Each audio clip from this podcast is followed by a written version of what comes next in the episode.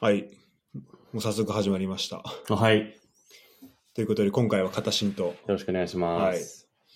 久々の片新ですね。1年ぶりらしいです。1年、なんかあんま出てなかった感じはした。しない。しやし、そんなしない。いや、あの、あそその、そしないしらすとは連絡を取ってるんで。確かにね。し、まあ、合ってるしね。そうそうそう。合ってる、そう、合ってるんですよね。ヨーロッパでちょいちょいね、ち。なみに今、ここはどこですか？ここは今、ドイツのですね、ハンブルクそうですね来ま。したね。まさか、ハンブルグにね、来て。まあ僕はちょっと出張で来ることがあって、はい。しらすくんに何時間かけて？えー、まあ、俺は、まあ、電車で鈍行ですねう。ん。6時間予6時定の間、結局7時間。7時間かけて。片新は？まあ、飛行機は、行きは14時間乗って、乗り換えで、もう1時間半ぐらい乗ってって感じかな。だからまあ、うん丸半に、あ丸1日下手したらかかってる。半1日ぐらい。だって名古屋からも、ね、20そう、20時間ぐらい。そうそう、名古屋から羽田に行かなきゃいけなかったんで、それはまあ前の日、前乗りしたけど、入った。うん。うん、全然丸1日ぐらい移動にかけて。で、帰りも同じ感じで、まあ帰りはちょっと短くなるけど、うん。9時ぐらいにこっち出て、日本に着くのが朝9時。で、まあ時差もあるんで、うん8時間の時差ある。まあ16時間は移動かなって感じ。なるほどねまあそこから名古屋に帰るんで、また大変だよね。彼もそのまま帰るの？まあそうだね、特に予定ないんで、羽田着いて、そのまま新幹線乗って帰ろうかな。まあ1時間ぐらい？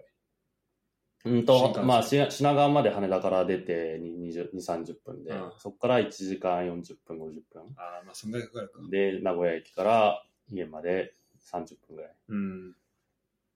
片新は、まあこれ出てもらうのもうん、前回が165回、シャープ165で、今回213なんで、増えましたね。まあほぼ50回ぶりですね。すごい。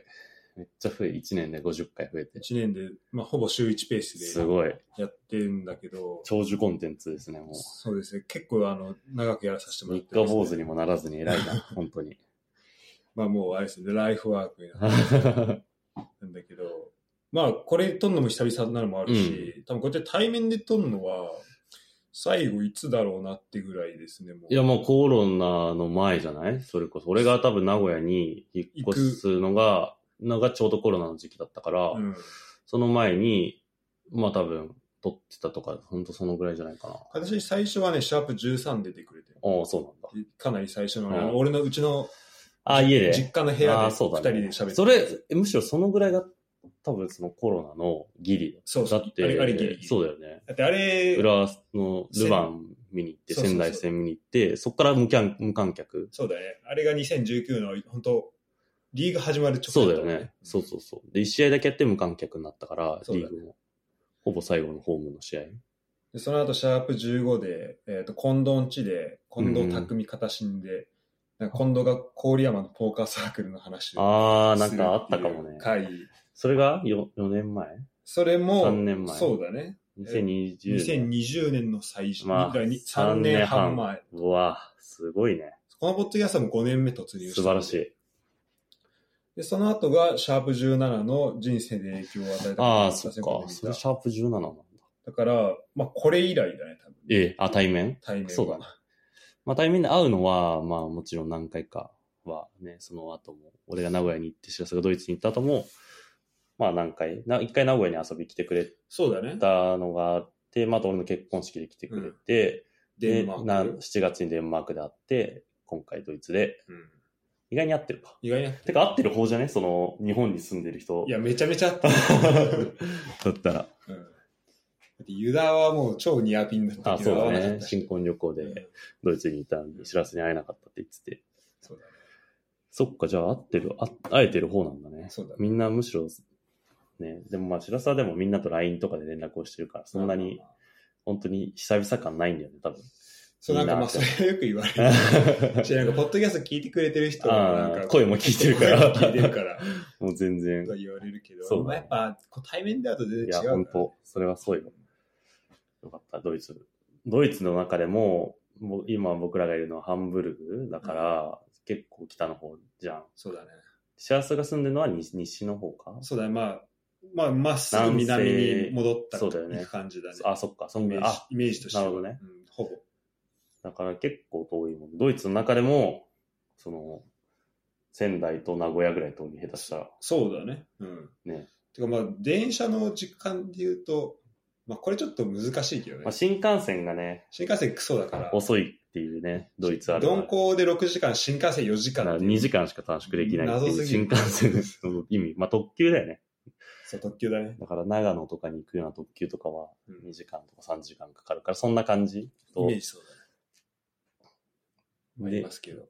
まあ、だから、まあでもそっか、逆に、わざわざね、東京ってか、その日本からそこまで来たら会いに来てくれるのはありがたいですけどね、そんな遠くても。同じ、と普通の人からしたら同じドイツだからすぐ来れるんだろうっていう、多分思ってる人が結構多い。いや、そうなのよ。多分、ユダもその感覚だっねたと。ドイツだからすぐ、来いよみたいなすぐ来れるやろ、みたいうんなかなかな。ね、なかなかね、いきなり東京住んでて、ね、九州ちょっと来てみたいな感じとかやる感じだね。でも、あのやっぱ、日本で俺がもしいたら、うん。あの、ドイツでこれできんなら日本余裕だなと思う。まあそうだ。ね。新幹線早いし。早いし LCC も多いし。安全快適。ね。だって俺、とも遅く止まらないし、止まらないし、マジでストレスなく。し 遅延ばっかだもんね、ドイツの電車は。俺だって去年も、あの、日本帰って、うん終電とかで帰ったけど、日本いた時とかやっぱ終電ストレスたまんなと思ってたけど、うん。もうなんかもう、すら、もうす、もう気づいたら裏はついてるから、めっちゃストレスないなと思って。しかもじ時間通り。感覚がバグってる。僕だいぶタフになった。まあ確かに。まああと、日本は新幹線がもう本当下手して5分に1本ぐらい。そうだね。10分に1本、5分に1本通るから、うん。それこそ名古屋から東京帰るときなんて、適当に駅行って、うん。そのまま適当に、その場でパッて買って、そうそ。買うみたいうな。で、それ逃しても別にまあ10 5分、10分待てばうん乗れるし、みたいな本当。それ強い。もう本当それやばい偉大すぎる。それだからもちろん飛行機とかはそれ勝てないよね。その手軽さ。飛行機で行くってなっても結局空港まで早めに行って、空港で1時間前にちょっと暇時間潰して登場して、うん着いて荷物待って、で、そこから電車でとかでやると、もう新幹線でパーって行って、そうね。1時間50分。めっちゃ早い。それなんかそれは結構やっぱこっちの人と話してても、なんかやっぱ日本の新幹線すごいってやっぱそうだよね知ってて、あの、まあ、特にこっちもう電車遅れると、なんか昨日も電車遅れたんだけど、うんこっち来るとき。でも隣の人とかがなんか日本の電車はあんなにいいのにみたいなのを、ああ、そうなんだちょ。っと俺に聞こえるようにか知らないけど、ええー、すごいね、それなんか。そういう話もしてて、でうちのルームメイトとかもそういう話、うんやっぱ知ってるんだ、みんな、日本の新幹線。知ってる。まあ、し、やっぱその飛行機、こっちの人特にやっぱ飛行機乗ると、うんその、あーなんだろう、まあ、エエコじゃないみたいうんそうだねから、やっぱできるだけ電車使おうっていうのもあるし、で、まあ、新幹線そういう意味だとやっぱいいね。いや、すごいよね。まあ、リニアとかも作ってるけど。うん。いや日本の新幹線って何がすごいって、なんか俺前も言ったかもしれないけど、その新幹線開通したの1964年で、うん。あの、東京オリンピック、はい最初の東京オリンピックの時に、開の多分数ヶ月前とか1ヶ月前とかが下手したに開通して、なんか普通に考えたらさ、特貫工事でとりあえず開通、うん。その、して走らせるようになって、間に合ったぐらいの感覚じゃん。なんか、その歴史を見てたら、うん。もうそっから、その新幹線側の過失、つまり乗ってる人がなんかしたとかはあるけど、うん。新幹線側の過失で死亡事故とかは多分起きてないんだよね、確か。マジ、うんえ。ーで、来年で開通60年でしょ？すごいねそれも、でもその新幹線の中で、なんか自殺しようとして、うんその周りの人にちょっと危害が加わったとか、なんかその、たなん加害したとかはあるけど、うん基本的には確かなかったはず。その、へーまあ、人身事故とかはもちろんあるけど、うん新幹線が例えば急ストップして、なんか事故事故起きてとか、新幹線同士でぶつかってとかはうん、確かなかったんじゃないかな。すごいね。じ死亡事故とかは。だって、まあ、その、まあ、ケルンからハンブルクまで4時間かかるっていう話で、まあ、300キロ出せばもちろんそんなかかんないんだけど、まあ、やっぱ300キロ出せないと思う。ああ、そうだね。うん。それはもう、完全に、そのレールとかをちゃんと、分けて。まあ、あと、その、え、しそのドイツの新幹線がいつ通ったかわかんないけど、日本は多分まだその、そこまで開発が進まない段階で新幹線レール引けたから、うん。それこそ直線でとかトンネルをいいところに敷けてとかがあったんだろうね。だからそれでスピードが出るっていうのは。うんあるし、まあ、それこそ今リニアなんて通してるけど、ん。この山の中を開通させてぶち抜いてやるけど、その山一番最短距離でスピードが出るところが静岡県を通るのね。うん。で、静岡県に駅がないの。うん。で、も、つまりその静岡県に駅ないのに、静岡のその自然とかトンネルを掘るから、うん。地域の場所を。だからそれを静岡県知事がめっちゃ怒って、うん。リニアの開通が今どんどん遅くなってって、まあ2029年とか言われてるけど、まあ無理だよねっていう。なるほど。で、名古屋の人からしたら、もうリニアが開通してくれたら品川まで40分で行けるっていう、もう革命なわけよ。やばいじゃん、もうマジで。やばいね。朝起きて出勤できるレベル。マジで。まあ多分リニアが高いは高いけど、うん。まあそういうなんかちょっと用事ある時とか、出それこそ出張とかだったら別に経費で出るし、リニアで40分で行った方が絶対いいのに、まあなかなかね、そういう地理的な側面もあって、まだ開通まで。まあ技術的にはいけるのかもしれないけど、そういう難しさがあるけど、リニアがね、開通してくれたら、だからリニアが開通する前にも名古屋に家とか、なんかマンションとか買っといて、まあそうね。だいぶ上がるよねうん。開通、開通して上がったらちょっと売るっていう、なんかちょろい人生ないかな。ちょっとでもこれはさすがにみんな考えてるし、リニアなんてもう十何年前から開通します、開通しますって言ってるから、みんな。だってこ、っちの人も通ってると思ってるんですよ。でしょ？う本当。だってリニア鉄道館っていうのが名古屋にあるんだよ。リニア、え。まあ、モーター取りますっていうので、JR 東海が、リニアとか、まあ、新幹線とか昔の電車とかをこう展示してっていうのがあるのに、リニアまだ開通してないのにもう博物館はできちゃってるわけ そっちの準備はどんどん進んでるけど。それおかしいやんっていう。うんまあ、上海とかはね、その空港から街に行くところとかはリニアが一応開通してたりうん、あ、そうだね。そそううそう、あるね。するけど、まあね、まだ。ね、あれはなんかまあちょっとでもあれも、あれこそ結構なんか事故、事故じゃないけどなんかちょっとミスみたいなのが多いみたいうんな、なんか聞くけどね。まあそういうのはつきもんだろうけど、まあそうね。早く開通してほしいっていうもうただそれだけ。うん本当日本は鉄道は最強だなと思う。最強だね。時間通りに来るし、ちょっと遅れただけでお詫びだもんうんそう。そう、それもよく言う。ね。1分遅れて謝られたよみたいな。こっちなんて1時間遅れて普通にやってんのに。ほんとそう。1時間なんて遅れたら、だって1時間遅れたら、特急券、1時間半かな多分。特急券は払い戻しになる。乗っても。えー一回俺、松本から新宿まで特急乗った時に、その、普通に行けばまあ2時間半とか3時間ぐらいかかるのかな。うんでも、電車遅れちゃって、2時間遅れたの。もう途中へでーなんか工事みたいになって。で2時間遅れたら、その特急券だけ払い戻し。つまりあ乗車券は、乗車券にプラスだから2000円とか3000円とかで特急券つけて特急で乗ったけど、うん普通に在来線で行くのと時間そんな変わんなくなったじゃん。っていうので、特急券は払い戻しにな。ってっていう。だからそういうのは多分あんまないよね、こっちは。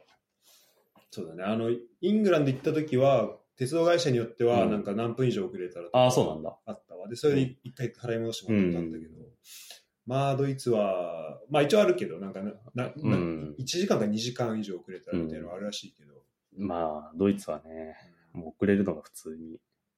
で今回もボンからデュデュースブルクって、まあうんデュッセルのちょっと上のところまで行って、そこから乗り換えてオスナブルックってとこまで行って、はいオスナブルックからブレーメン、ブレーメンからハンブルクだったんだけど、まあ大体全部乗り換えが10分ぐらいしかなくて。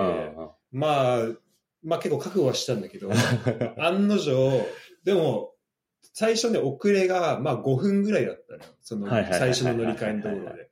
だからまあ間に合うかなと思ったら、案の定最後の駅の直前で、うん。なんか10分ぐらい待たされて、あ もう全然間に合わなくて、で、乗り換えミス。乗り換えができなくて、で、大体日本だったら、まあさっき言ったみたいに5分10分で来るけど、その次1時間そうだよね。で、1時間待って、で、まあそこで、だからまあ朝飯買ったりとか、うんトイレ行ったりとかしたんだけど、でそこから、えっ、と、ブレーメン、あ、じゃあオスナブルックまで行うん。って、で、まあそこも 1, 1時間半とか。うん。で、乗り換えがまた、もうちょっと遅れたから、うんちょっとダッシュしなきゃいけなくて、乗って、で、ブレーメンでも同じ。はいはいはい。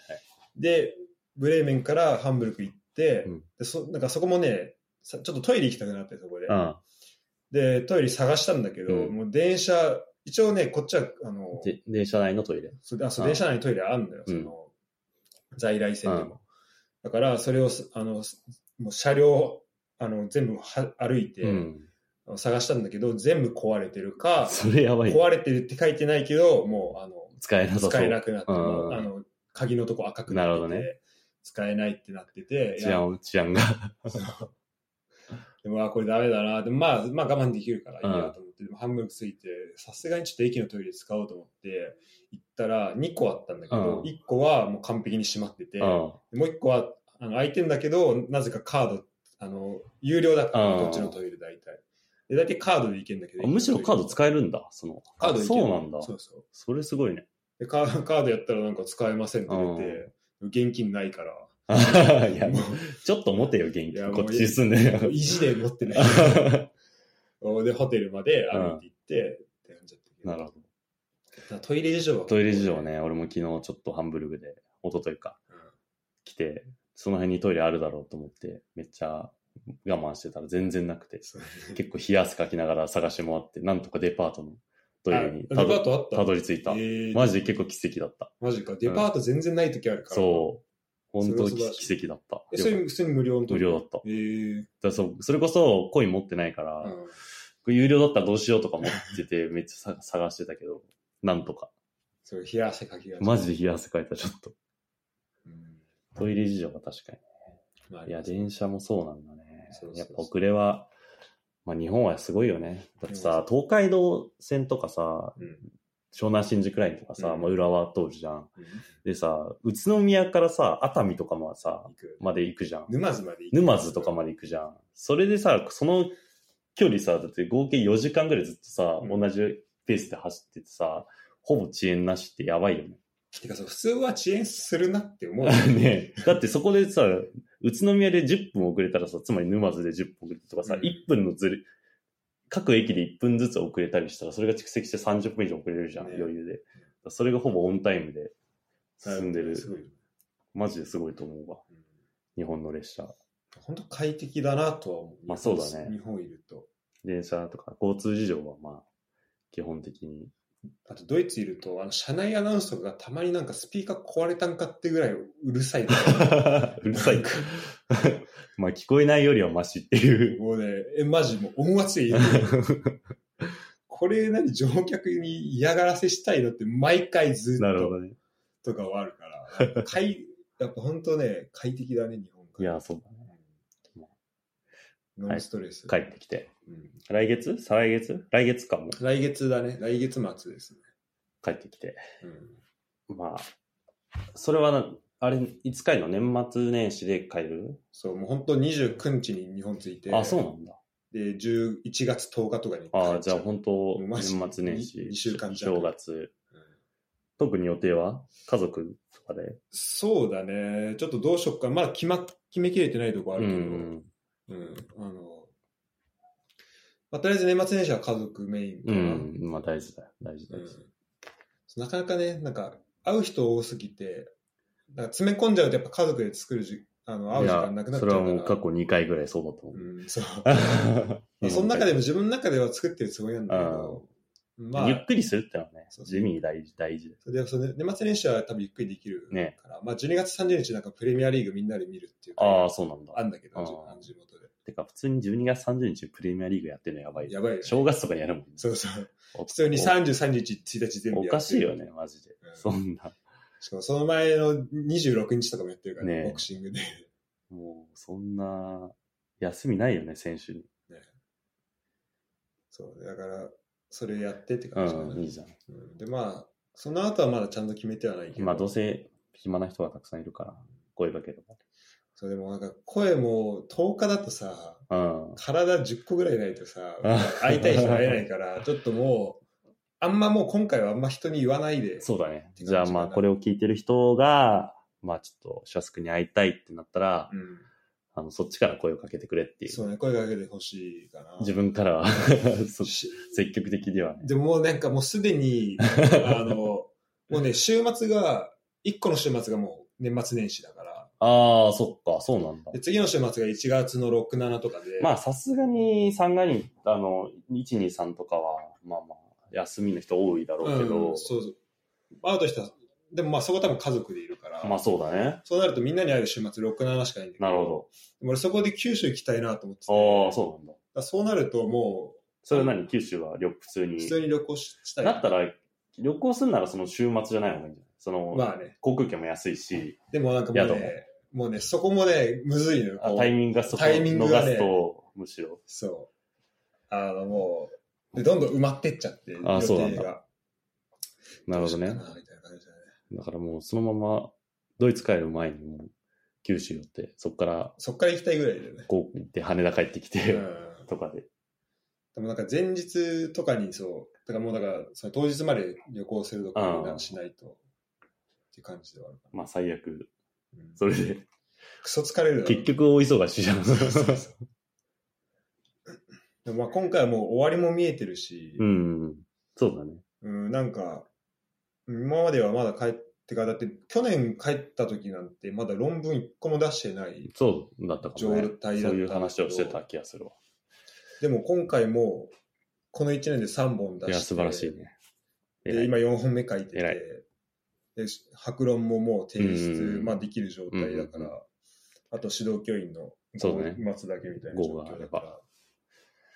だからまあ、気持ちとしてはだいぶ楽かな。そうだね。まあ、あとは次のポジションとか、そう契約はいつまでとかはあんの？契約3月末だ。あ、そうなんだ。じゃあ、そこまでに、まあ、次のポジションを探して、そうまあ、なくてもちょっとギャップイヤー的に日本帰ってきて、だね。うんちょっとゆっくりしてそうそうそ探すとかでも別にね、そんな焦焦る必要は、まあまあうそうだね。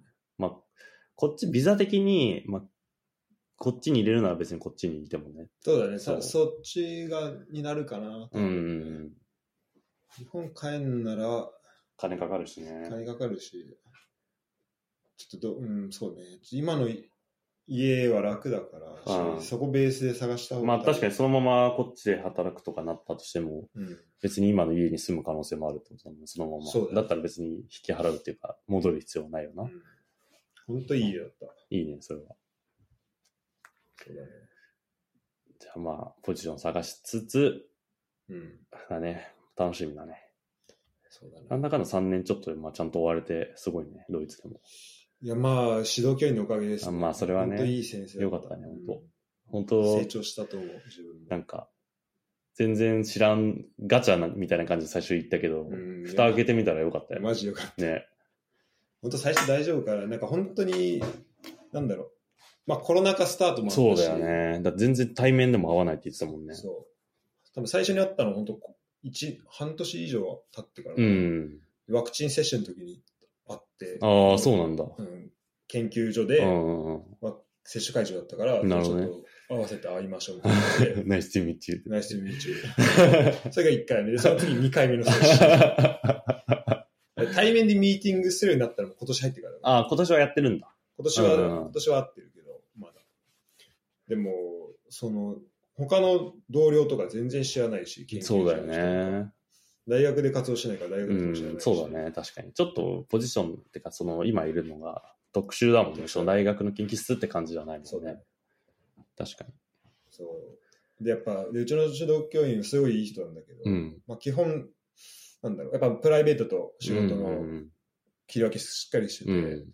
まあちょっと寂しくなるぐらい、あの、プライベートに入り込んでこないから、だからああ、バカンス取っても何、どうだったみたいな話も全く言わないんだそうそうそう。まあまあまあ、いい。だからそれプロフェッショナルでは、うん、そうだね。多分それがいい人と悪い人が多分ドイツの中でもいて、その学生というかその指導される側にもあんまり干渉してこないっていう、でっていう人がいるし、うん干渉してほしい人もいるから、もうそこの見極めはむずいから、そっちのポーズを取ってるかもね。うん、そうだね。それまあさそれはまあ、変に干渉しない方が、うん、したい側、干渉してほしい側は多分自分から言うし、そう。そうそうそうぐぐいぐい。あで、そう、話したらもう全然でしょそうそうそう。だそれま、待ちっていうか、まあ、向こうね、うんあの、やっぱ、指導する側になると、なかなかちょっとね、いろいろうん。まこう気使うというか、そうそうそうそあ、それはプロフェッショナルだなと。う。ねそれは。形はどうですか？今、半年？そうだね、博士を無事取りまして、その、そっか、それの後からまだこの、コンキャストには出てないんだね。そうだね、確かに。博士取って。うん。で、まあ今一応そのまま特任助教、うんまあポスドクでうん助教って言っても任期もあって、まあ研究をしましょうみたいなポジション。うまあお金、お給料はもちろんそのままもらえるけど、まあなんで任期あるんで、もちろんその永久に、基本的にその特任助教ってのも、か名前かっこいいけどね、ちょっと多分聞いてる人、俺も多分ちゃんと理解してうんないし。と、特任助教、まあ英語で言うと、プロジェクトアシスタントプロフェッサーみたいな感じ。だから、普通にプロジェクトのうん助教というか、で、やっプロジェクトの予算で雇われた、あの、教員うんみたいな感じ。で、そのプロジェクトに関する研究を、まあ、進めて、うんで、その国の予算とかで取ってるやつだから、まあ、それを成果にしてうん出しましょうみたいな感じ。うんで、普通の助教、だからアシスタントプロフェッサーだったら、うーんと、こっちの、あ、てかとアメリカとかだとまだアシスタントプロフェッサーって別なんだけど、その、うん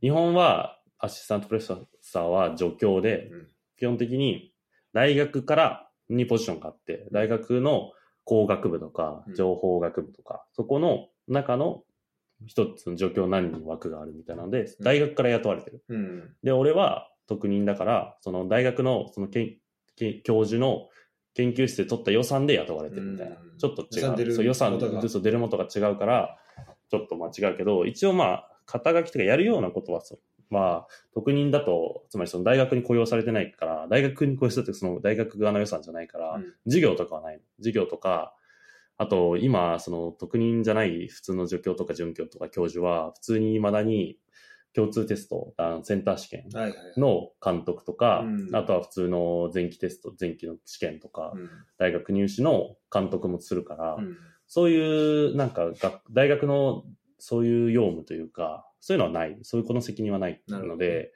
まあ楽っちゃ楽。うんむしろやっぱ授業あると大変だし、結構。まあでも授業も本当はやらないといけないんだけど、そのうん一応指導歴というか、教育歴とかが関わってくるから、うんまあそれはいつかはやんなきゃなと思いつつ、まあじゃあ、どちらか研究できてるっていう感じ？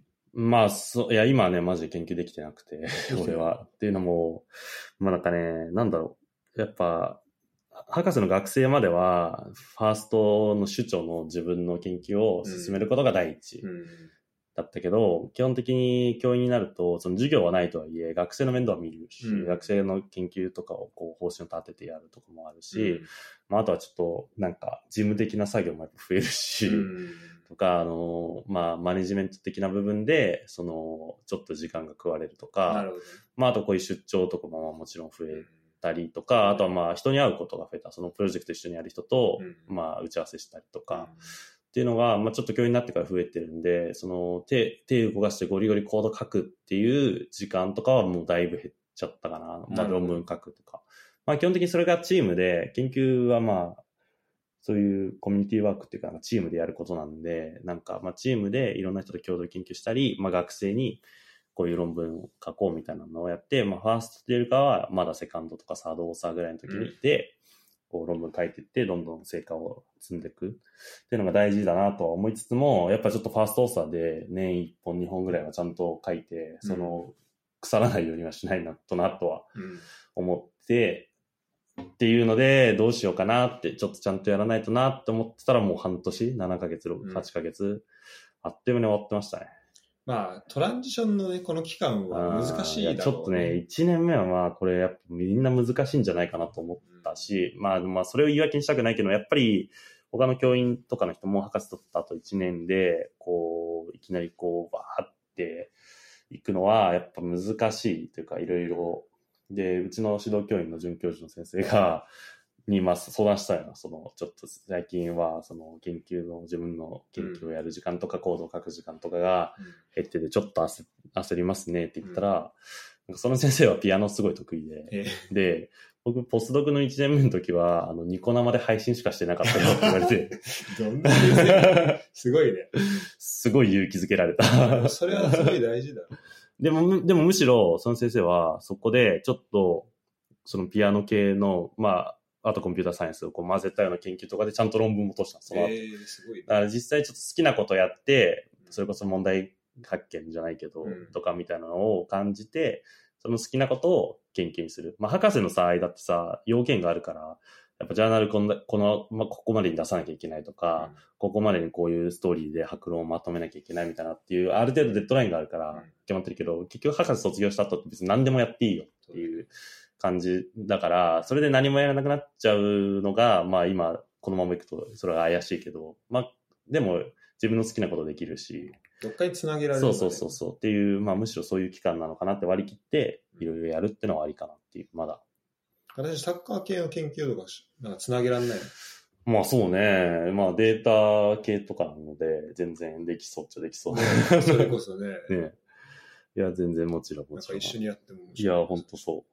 なんで、全然、あの、お声かけいただける。いや、やりますよ、全ね然。やりたいよね。うん。だから本当そういう感じで、それこそ、全然違う分野でも、俺はいいなってちょっと最近思ってて、うんその、まあ、サッカーももちろん好きだし、うんまあ、サッカーじゃなくても他のことでも、なんか、全然今までやってた土壌を、なんか、土壌とか今までつけたきな知識とか経は、別にそこまで重なんか本質じゃないのかなっていう。うん。結局、それはまあ後からでも勉強し直せるようなものだし、うん言ったら。っていうよりかは、経験的なものとか、まあ、あとコミュニティとか、うん。人のつながりとかを活かす方がうん。多分自分の性に合ってるなって思った。うん。なんか、博士の、なんか前他の先生と話したんだけど、博士の学生とかって2パターンあると思ってて、うん。その、一つがもう本当一点突破型、なんかとすごい才能があってうん。とか、で、まあめちゃくちゃ数学できるとか、うん。プログラミングすげえかけてなんか、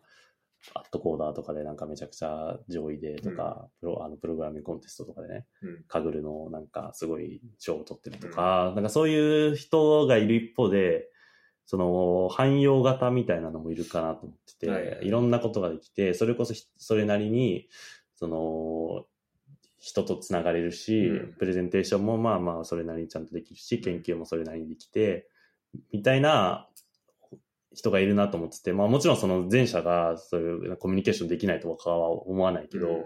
どちらかというと何でもそつなくこなせるタイプがいると思ってで、で、自分はもう明らかに後者だと思ってて、うん。一点突破的な、なんか秀でたものというか、それがないのはむしろコンプレックスなのね。うん。なんかこれは得意とか、絶対にこれは誰にも負けないみたいなところはないけど、それでもなんか、ある程度のことは、さっき言ったようなこととか、まあ、あと、なんか家事もめっちゃやってるし、うん子育てもめっちゃやってるし、なんか本当、まあ、料理だけできない。そう俺の中でも料理と絵を描くのだけできない。あ、そうなんだ。うん、それ以外は、なんかうん、何やらせても、まあ、平均か、それ、まあ、そんぐらいは、なんか取れるっていう感覚はある。えーなんとなく。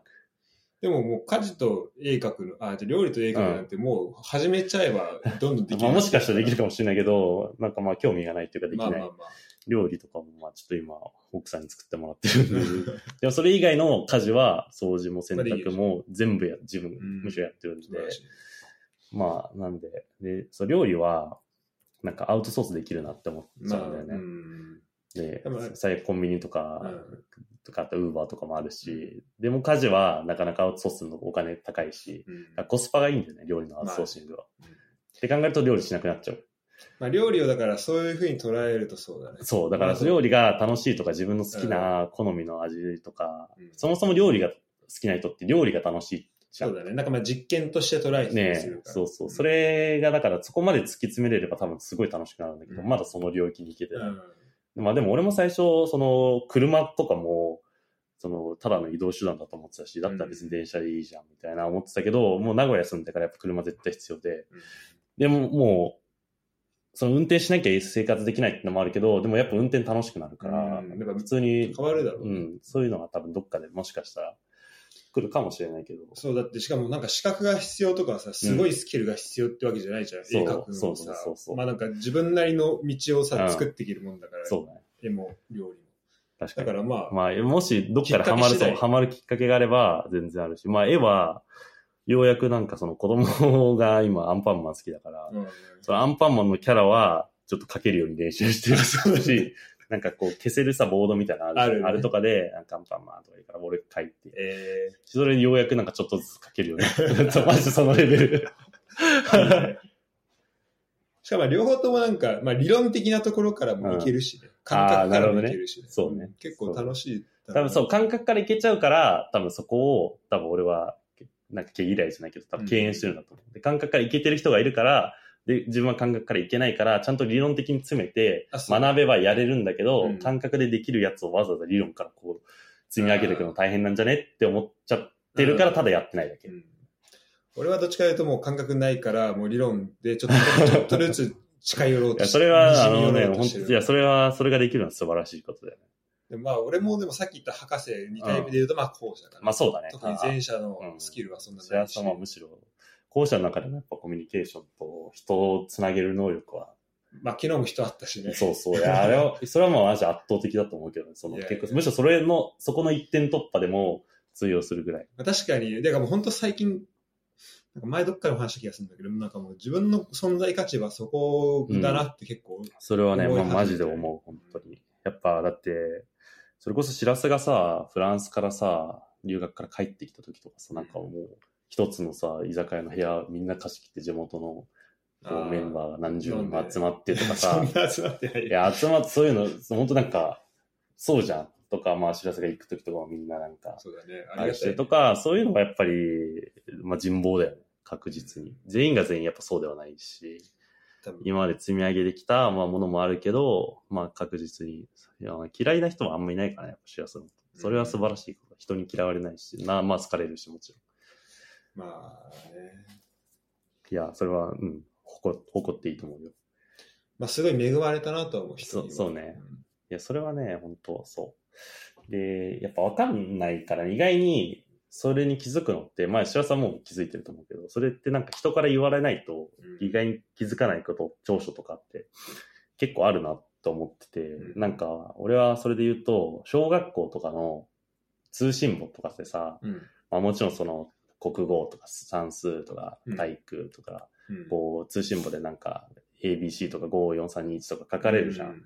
うそれは、俺は別にその通信もいいタイプじゃなかったから、うん別になんかオール A とかはなかった。一回ももちろんないし、全然うん B、B、B みたいな感じだったけど、その最後の今学期の、その先生のコメントみたいなところで、そのなんかみんなをなんかまとめてリーダーシップがなんちゃらとか、優しく接してましたみたいな、うん。そこがむしろ一番嬉しかったタイプなのね。うんつまりその自分はどう思われてるんだろうとか、どう評価されてるのかっていうのが、その科目別にはもちろんあるけど、総合的な人間としての一番の強みがそこの一言に凝縮されるじゃん。うんでそれってなんか何なんだろうみたいなの時のそのコメントとかがすごい結構嬉し嬉しかったというか、うんそういう思い出があって、で大人になっても通信簿つけてくる人いないじゃん。ねまあ、もちろん会社によってはそういう業績のなんちゃらとあか、るらしいもちろんあるけど、それこそ博士の学生なんて、基本的にやっぱ個人ワークで、その、もちろん指導はされるけど、君の罪はこういうとこだよみたいなのをわざわざ改めて言われることってないじゃん。だから、通信簿つけてほしい。う ん確かにな。うん、それはだから本当に自分が、これが強みだと思ってても、それが普通なんか、そんなに強みじゃないし、自分の気づいてなかったところが強みになってる可能性もあるなって、なんか最近結構感じるうん。かなと思ってて、だからそれは何何を自分が得意で苦手なんだろうみたいなのは結構なんかこの1年ぐらいでよく考えてた。っうん。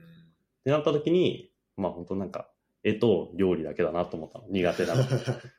別に運動も得意ではないけど、それなりにできるし、得意でないことはないでしょ。そう、だからハンマーで発想。うんまあ今はもう体動かないから、体動かしてない あしとか、そう、そういうのをちょっとなんかね、自分を、まあ、白論も含めて、博士の期間で、やっぱそれがすごい自分を見つめ直す期間になったかな。うんどうこれからキャリアを、例えば作っていくかとか、まあ、博士卒業した後どうするんだっけみたいなところも、基本、基本的にやっぱなんかそこに自分が何が得意で何、どういう道に進むのが最適なのか。っていうのは考えたな。うん。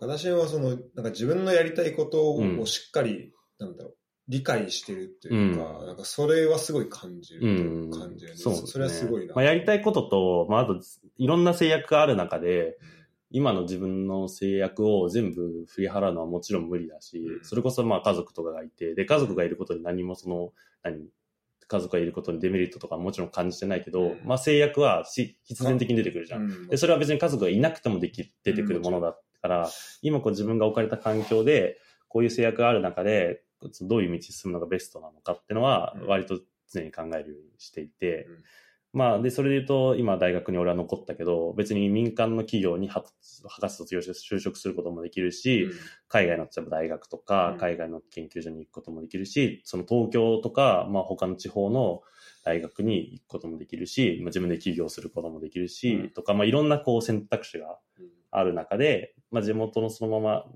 あ地元っていうかその名古屋の同じ研究室に残ったっていうのは、まあある程度その自分の制約とか、まあ家族のこととか、も含めて、その自分が何が、なんかこう、最適化される場所みたいなのが、まあ、ここだなっていうのは、ちゃんと複数の選択肢を考えた上で思った。なるほどね。うん、っていう、っていう、まあなんか全部言うと、まあ名古屋に今住んでて、うんで、嫁さん名古屋出身で、実家、今、地元が名古屋になってたもんね。そう、もう地元の感覚も、そう、地元の感覚ももはやもう、まあ子供がもう、の地元がもうそこだから、か。で、子供名古屋で生まれて、で、名古屋に嫁さん実家すぐ近くにあって、車でも10分、20分とかで行ける。うん。で、よく仕事終わりとかに、あの、おばあちゃん、つまり、うん。うちの嫁さんのお母さんは、あの、面倒見に来てくれるし、で、その環境めっちゃありがたいじゃん、うん。まず、そもそもそれで、うちの奥さんは、まあ、建築士として働いてるんだけど、まあ、基本的に今、時短勤務で、うん。朝も1時間遅らせて、帰りも1時間早くうんっていうので、時短勤務で、時短勤務するって言ってももちろん何も言われ、何も言われないっていうか、まあ、ちゃんと、時短勤務させてくれるし、で、残業とかもほぼないし、で、なのにまあ基本給はその大学教員よりちょっと高いぐらい下手したら、うんでまあそれなりにまあ別にそんなにハードワークとかもないけど、まあちゃんと社会人とか会社員としてのお給料もいただける。うん。ってなった時に、そまあ俺がその大学、大学教員ってその給料高くないんですよ。うん。みんなご存知かもしれないですけど、あの、形一応準公務員あっていう形で国立大学なんで。そう、まあ、ほぼ公務員みたいな感じなのね。だからそんなにそのべらぼうに、もちろん教授とかになるといろんなインセンティブが増えて、たくさんもらってる人とか、例えば本書いたりとか、そういう人とかでたくさんもらってる人はもちろんいるけど、まだ新米教員なんて全然ただの公務員1年目みたいな、本当に下手したら、まあまあちょっといろいろあるけど、ってなった時に、まあもちろん民間で働いたりした方がお給料高い。それこそコンピュータサイエンス系だったら、海外例えば行ったりしたらさ、なんか最近、兄弟で、兄弟の博士卒業した子がアメリカ行って、今8000万みたいな、いいビッグテック、あアメリカとかみたいな、ちょっと話題になってたけど、え。ーまあそういうまあ道も別になんかまあ俺が行けたかどうかは別として、そういう道を目指すっていうのうん。もまあ考えられるじゃん。まあまあもちろん、そこはまあちょっと結構もう外れてたから何も言えないけど、うんまあだから、って考えたときに、その子育て、まだ子供が1歳半、1歳半とかで、子育ての面倒誰が見んのとか考えて、で仕事をお互いまあやってて、うんってなった時に、やっぱ民間の企業だと、基本的に東京が集中してる。まあ大阪とかもあるかもしれないけど、うんやっぱ東京に集中してるんだよね、雇用が。うん特に俺の分野だと。っうんてなると、東京にわざわざ、その嫁さん仕事辞めて、ね。で、家族の支援。で、うちはもう実家の支援なんてほぼないんで、うちの嫁さんの実家の支援がなくなって、東京で子育てするってなったら、ちょっとたその、もし向こうが専業主婦とかになったとしても、大変だなって思ったのよ。それこそその、俺が二人分稼がなきゃいけなくなるじゃん。うんで、東京のさ、リビングコストなんてもう、そうだね。ありえない高いじゃん。ってなった時に、まあ別にそこでその東京とかに戻るっていうか関東に戻るんじゃなくても、まあ別に名古屋で十分かなって。むしろその方が自分が自由な時間が作れる。それは遊ぶ時間っていうよりかは、その自分が将来的に、例えば研究者にそのままなるのかとか、いろいろ他の道を選ぶのかってなった時も、考えた時にも、まあまだここで研究していて、自分の実績を積んで、っていう期間の方が多分将来的にはこういいんじゃないかなって思って、まあ子供が小さいうちはしばらくは名古屋にいようかなっていう、うん今。いやね、でもその、多分奥さん、今の奥さんと会う前は、多分名古屋で生活するなんていやー、そう、本当当そう、本当そうそうそうそう。それを一個選択肢にできるいやそうだねっていうのが、その経験がすごい。そうだね。それはまあ、だからよ、良くも悪くもなのかもしれないけど、うんまあ、ちゃんと制約っていうか、もうそれが一個軸ができ,、うんできた。。うん。むしろその軸がなかったら、俺は、例えば博士、海外でそもそも知らずみたいに、うん。海外で博士行くぜみたいになってた可能性かもある気がするし、またそうなると、そっち、そっちはそっちで制約ができてとか、まあ、なんかこだわりができてとか、うん。プライドができてみたいなのがあるんで、まあ、それはまあむしろ全然、あの、どこ行ってもそれは一緒だなって感じするから、うん。今置かれた環境で、まあ、ベストの選択。まあ、これがベストかどうかは、あの、後々振り返って、あの選択がベストだったなって言えるかどうかだとは思うけど、うんでも結局やっぱ、これは俺は思うのは、博士の、博士に行く学生って、まあ、俺とか知らずとかもそうだし、他の学生も見てても、やっぱり、その生存バイアスが。強いんで、うんそうだね。基本的に博士行ってよかったなとか、博士の後のこういうキャリアを積んでよかったなって思える人間しか博士に行かないと思ってるうんそうだね。うん、結局だからやっぱり行かない方が良かったってやつはほぼ見たことないじゃん。うんなんか結局行って、なんかダメだったとしても、なんかあの経験は良かったなって思えるっていうなんかポジティブな思考とかがまあ多いかな。ね、多いよね。なんで、まあ、そこは本当、だそう、そういうやつはは、そういう考えじゃないやつは博士に行かないから、うん。もう生存バイアスがかかってるよね、完全に。うんそもそもそういう考えのやつしか博士に基本的に行かないっていう。でもなんかそう、文系博士の人とかまた大変だし。ああ、それはもう本当まさにそうだね。文系も、まあそれこそ俺は今ちょっと、その、いろんな分野融合、分離融合みたいなところの教員の立場でもあるんだけど、へー。そうそこは文系の学生とか文学系、経済系とかうん学生もいて、まあ指導っていうかいろいろ面倒を見てるけど、まあやっぱりその、そもそも3年で博士取るってやっぱむずいし、やっぱ新規性っていうのも、ちょっと工学部とか理理工系とか情報系とはとは結構やっぱその感じが違うよね。そので別に成果が本当必ずしも出るわけではないというか、まあそれはどこも一緒かもしれないけど、またちょっと雰囲気が違うし、まあ俺ちょっと文系の、ってか、まあいわゆる文系の研究、まあ社会学とかは読むけど、うん、そんな詳しくないけど、うん。でもなんか、そもそもそんな純粋な文系と理系にもう分けらんないああ、まあそうそうそうめちゃそうそう。めちゃ思うよね。そうそう。まあそれが多分ベースで今その分離融合みたいなのやってるやろうとしてるね。そうそうそう。まあ一つの、なんていうかな、その文系もそうだし、理系もそうだし、情報系も、なんかツールっていうか、そういうアプローチなだけじゃん。例えばな、なんで結局どういう問題を解決したいのかとか、うん。どういう。課題があってとか、そうそうまあ、その、そこがメインで、それを情報学的にアプローチするのか、うん。その文学的にとか法律的にアプローチするのかっていう問題なだけなので、基本的にその感じる問題は結局一緒だよねってなった時にいろんなアプローチをした方がいいんじゃないかみたいなプログラムなのね。うん。そう。素晴らしいね。だからまあ、それはそうだし、まあもちろん全然違うし、違う違うこととか、うんまああるけど、基本的にその中、世の中を良くしたいとか、世の中の、例えば昔から分かってなかったことを解明したいみたいなモチベーションが、なんか結局どこに通じる気がするの文系のやつとかでも、うん結局はこの時にどういう時代で何、この人は何を考えてたんだろうってなったら、その時の中でご時世の問題とかが明らかになって、その問題は結局今にも通じるよね、みたいな感じじゃん。だからまあ、その、ね、課題とか、まあそういうところがベースになってるんだなとは、なんか思った。そうだね。うん、いろんなまあ学それは本当研学生見てね。そうそうそうそう。で、そういうところを、もの解明してって、で、いきなり、例えば、その、もう全員が全員幸せになる社会を作りますとかは、まあ無理なんですよ、やっぱり。うんそこに期待しちゃいけないっていうか、そこはもう期待、てかまあ劇的には変えられない。そう、世の中を大きく変えるっていうのは、やっぱり無理なんだよね、その、一人じゃそれこそ。うんだから、まあそういうまあ積み重ね積み重ねが、もう本当地理なんで、僕らの研究なんて。どんなにすごい成果を出しても地理なんで、うんそれをもう積むしかない。し、まああと技術だけで解決はいやそうできないっていほんとそう。結局まあ政策的な面もあるだろうし、いろいろあるよね。どう運用していくかとか。ねえ。まあ、人間がさやっぱまあどうしても最後関わってくそうそうそうそうそうそうそっていうのはまあ VAR 見せても思うかな。う。ねえ。まあそうだねう。ん。本当にいろいろ、まあ、いろんな課題がありますよね。そうだね。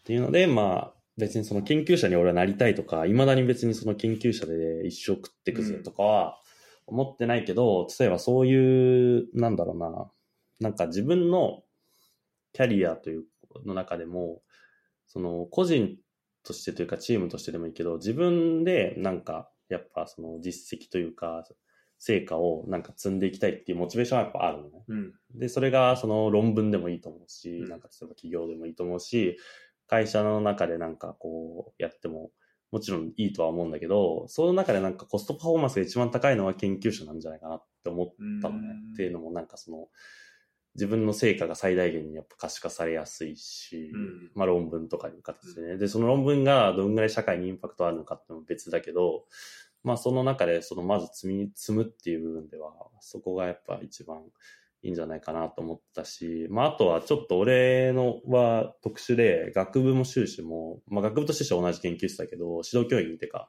一番上の人が、あの、ご優待っていうか、うん。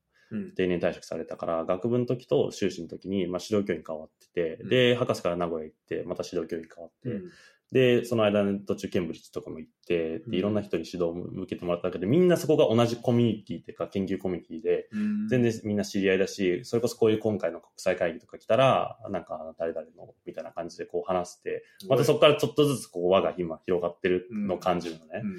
で、それをなんか会った時に、まあ名古屋に来て思ったけど、意外にそういう人ってそんなに多くないうんなと思って、その研究コミュニティの中で、あの先生とあの先生とあの先生に指導されてるみたいな人って意外にそれは面白い。全然別のコミュニティとかにいたとかはもちろんあるある人はあるけど、そのそれこそ、なんか名古屋の学生とかあんまり留学とかしないし、インターンとか行かないから、うんそこのなんかコミュニティ、もちろん個人的に広げてる子もいるだろうけど、まあその、今の研究室の中だったら、あい自分って意外にこのコミュニティに広がりがあるんだなっていうのをなんか感じたのね。えってなると、それをやっぱりゼロからなんか構築して、ちょっと別全然別の分野とかに行って、ゼロから構築するのって結構もったいないなと思って、ーまあ、もちろんどっかで違う分野とかに行っても、どっかでそことつながる可能性ももちろんあるけど、うん今はここでこうもうちょっとこの輪を広げるっていううんのは普通に活かせるんじゃないかな。そうだね、楽しそうだね。そうそうそう。深めていくで、前なんかその、それこそしらすんちで話した時にも、それを博士に行く理由を、うん。なんかそういう話をした気がするんだよ。ねあマジで？うん。その、なんなんで博士に、ちょっと聞き直ししたいね。そうだね。今もう文字起こし簡単にできるから、ちょっとそれで文字で、ねあのしてみようその博士に行くときに、そういう海外とかでもコネクション作ったのを全部就、それこそ就職か博士で悩んでたから、その時は。うん。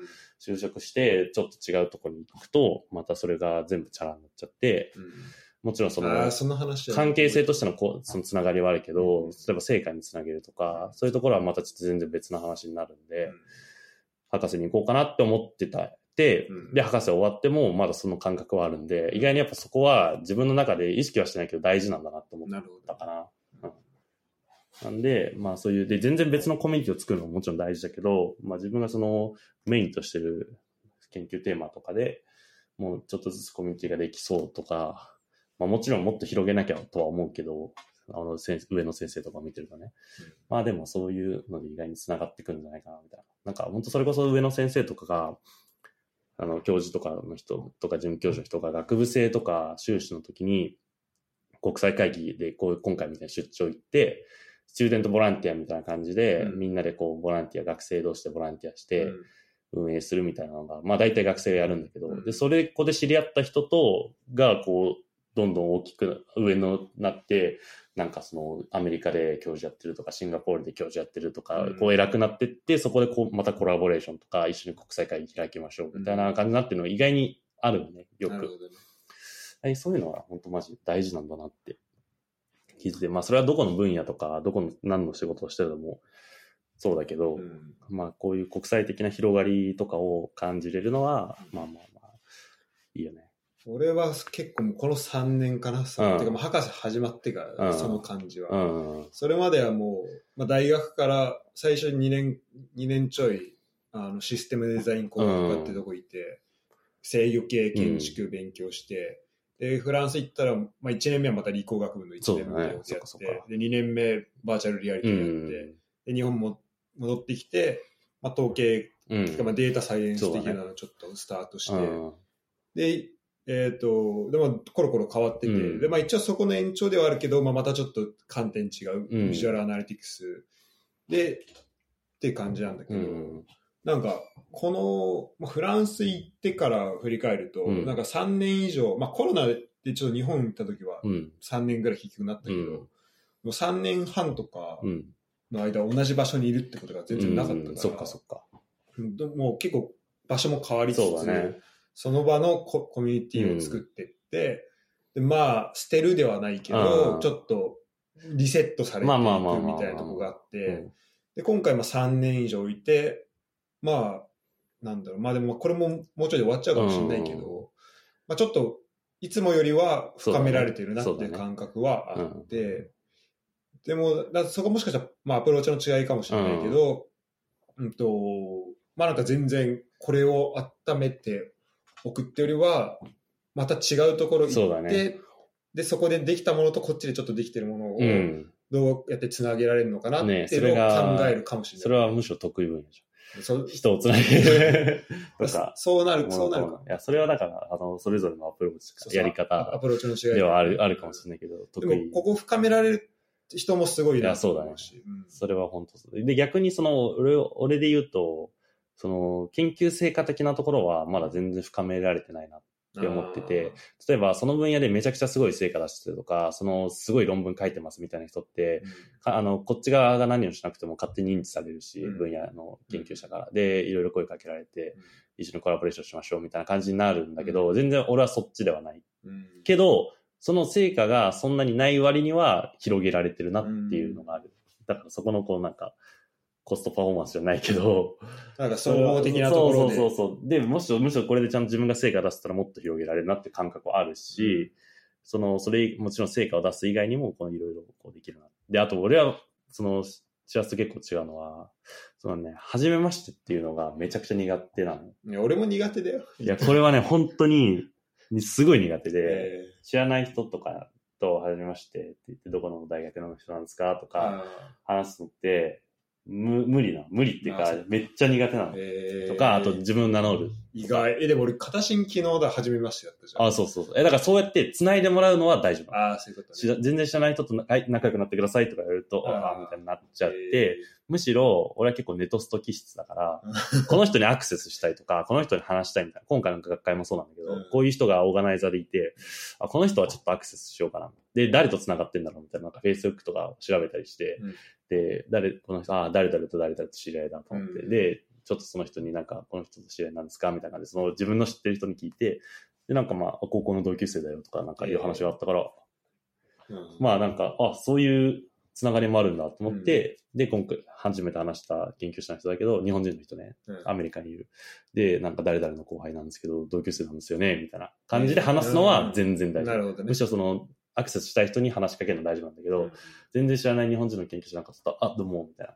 自分、名古屋にいます、みたいなのいうのは、なんか、むしろこっちは先に情報を知ってたいんだろうね。だから、その人の。うんじゃないとなんか失礼って思っちゃうタイプ。もしかすると。っていうのが多分感覚的にあるから、こっちが一方的に知ってって、一方的に認知してる人にうん話しかけるとかは、まあまあまあ、できるし、先にしてたいっていう気持ちがある。あなんか、特にまだその下っ端の研ー究者だから上の先生とかは、なんかその知ら、何も知らないと失礼なんじゃないかって思っちゃう気持ちがあるのかもね。もしかしたら今思ったけど。いや、なんかやっぱ、片新、その博士うん。やってる期間もかなり被ってたりとか、まあ、地元一緒だったりするけど、やっぱ話って結構こう、アプローチがやっぱ違うなって、すごい、あの、感じることやっぱあ多いね。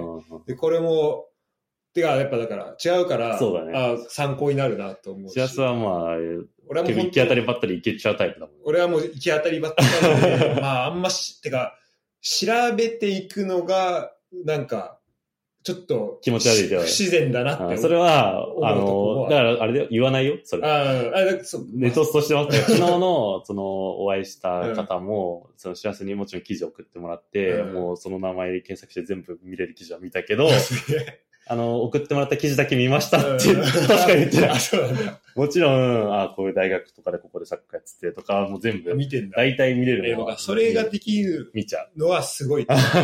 俺、それが、なんだろうな、やろうって思え、思わないというか、なんか、そう行動につなげられないから、これは本当ね、気質がね、ネネットストーカーなんですよ、僕は。気持ち悪いけど。あともうなんかそこをちょっと諦め、なんか、なんだろうな、まあ、例えばもう調べてわかる人はいるけど、まあ本当、てかこっちで会う人なんてさ、うん大体ゼロスタート。まあそうだね。だからさ、なんかもう。知らないとこからっていうのが当たり前になっちゃったのか確かにもしれない。そうだね。うんまあ、それはもちろん、その全然調べても出てこない人とかももちろんいるし、まあ、知らなくても全然もちろんいいと思うけど、なんかその、興味がある人は調べちゃうかな。うん、で。で、興味がなくて話してみて面白かったで仲良くなる人ももちろん全然うんいるけど、やっぱ興味があるで話したいと思った人はちゃんと調べて話してっていう、で、自分ある程度その、それこそこういう話をして、こういうコミュニケーションを取って、こういう感じで関係性を築けるな、1回目のジャブとしてはこれでいけるなっていうのは 大体想定して、うん大体その通りにああ、素晴らしい。のは結構ある。もちろんその人とめっちゃ仲良くなってとかは、その別かもしれないけど、うん大体こういう感じでコミュニケーションを取ってってって。さその中ね、多分、その自分に自信がないから準備したいんだろうね。そのコミュニケーション能力的なところで。まあ俺も変わらんけどね、そこに関しては。やっぱできるだけそう思ってはいるけど。うん。うんなんだろうね。そういう。なんとなく想定はするよね。うんうん、そうだね。うんまあまあでもなんかやっぱアプローチとしてそうだね違うのは、違うかもねところどころやっぱ思そうだね。面白いなと。まあ、その、みんなね、そう同じなわけはないからいいけど、そうそうそうそうこういうのが、あんま確かに俺はこういうのは言わない気がするから、人にこんなとこで今、公開してしまったけど。いやいやいやそうそうそう。全然、インスタも、フェイスブックも、ツイッターも名前検索します。絶対にリンクと言います。素晴らしいね。うんいやまあ、だからそれはね、まあ、うん、まあできちゃうしね、だから、あの、人事の人がそれやるっていうね。あ、そうだね。会社の人事の人。面接来る前に、人事向いてるかうんら。人事で、うちの嫁さんもめっちゃネトスト得意で。あ、そうなんだ。で、なんか人事のその知り合いの人とかがそういうのやってるよって言ったら、え、私人事やろうかな。こんそれなのが仕事になるのめちゃくちゃいいじゃん。やっぱ、あのあれかもね、小川とは話が合うかもしれない。あ、そうなのあ、人事だもんね。人事そっかそっか。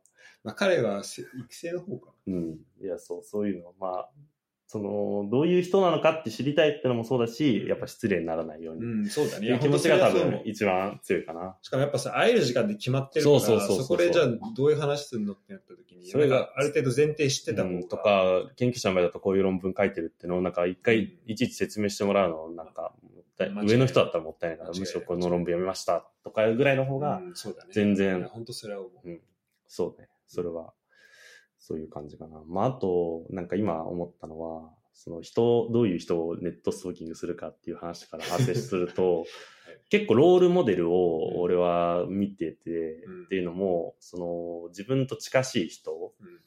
とか、全然ちょっと遠い人とかでもいいけど、ん。どういうキャリアを築いてて、何歳ぐらいにこの人は、例えば大学の人だったら何歳ぐらいに准教になってとかを、なんか割と自分と照らし合わせて見る癖があるから、うん大体そのさ、まあ、研究者のその自己プロフィールとかだったらさ、何年卒業とか、何年うん。のポスドクとか書いてあるじゃん。うん。とかで、あ、この人何歳ぐらいの時にこれになったんだなとか、うん。まあ、32歳で准教授になってすげえなとか、なんかそういうのを見て、例えば自分がそうなった時とかに、こういうキャリアが、を、まあ、目指すのが、その分野で例えば一番最先端突っ走ってる人は、こんぐらいの期間でこんぐらいの年齢で、うんこんぐらいの成果を出してるとか、は、一応ベンチマークにはしてるかな。うんもちろんそこを目指すとかは別だけど、もしそうなりたいんだったらこんぐらい必要だよねとか。そうだね。参そう考になるしそうそうそう、参考にはしてるから結構年齢と、まあ、博士取った後何年かとかは割とちょっと見てるかな。で、それがなんかこう何人かこういて、その自分の中でこう、キャリアプランっていうか、キャリアパス、こういうキャリアパスは参考にしたっていうか、この人に追いつくためにはこんぐらいやんなきゃなみたいなのは結構ある。なるでそれは多分あのネットストーキングの賜物な気がする。いいね。だからそうサンプルたくさんそう。そうそうそうそうそう。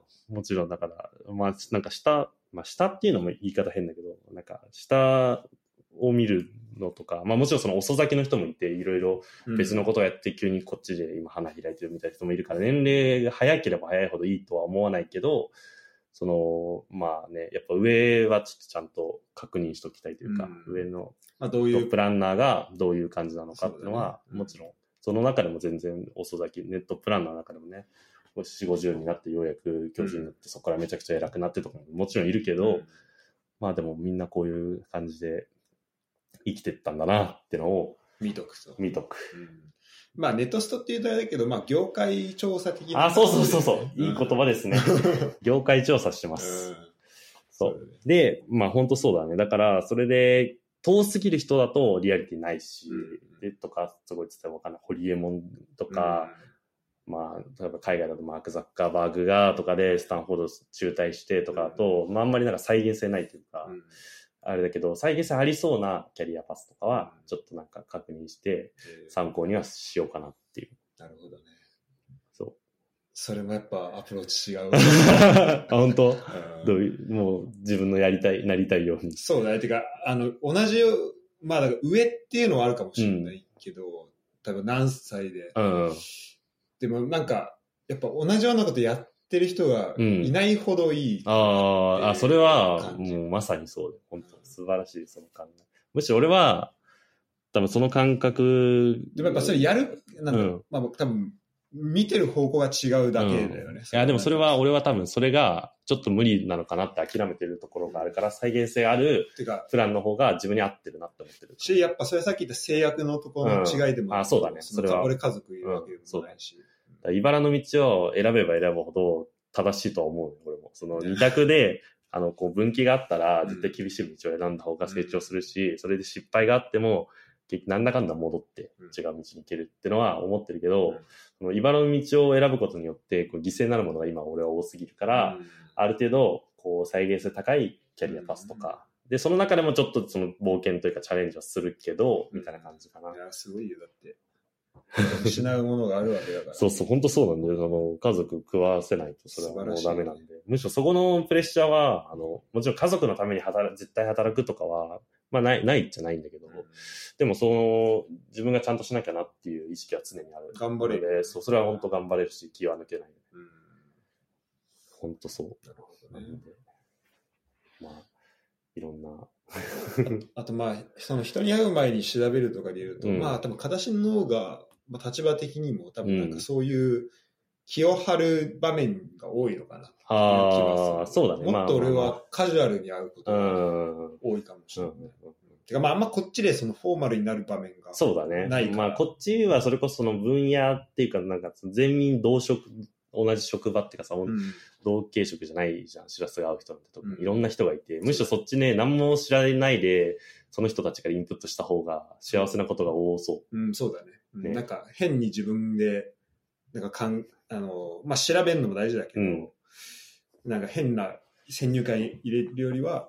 そうだね。まあ聞いて、うん。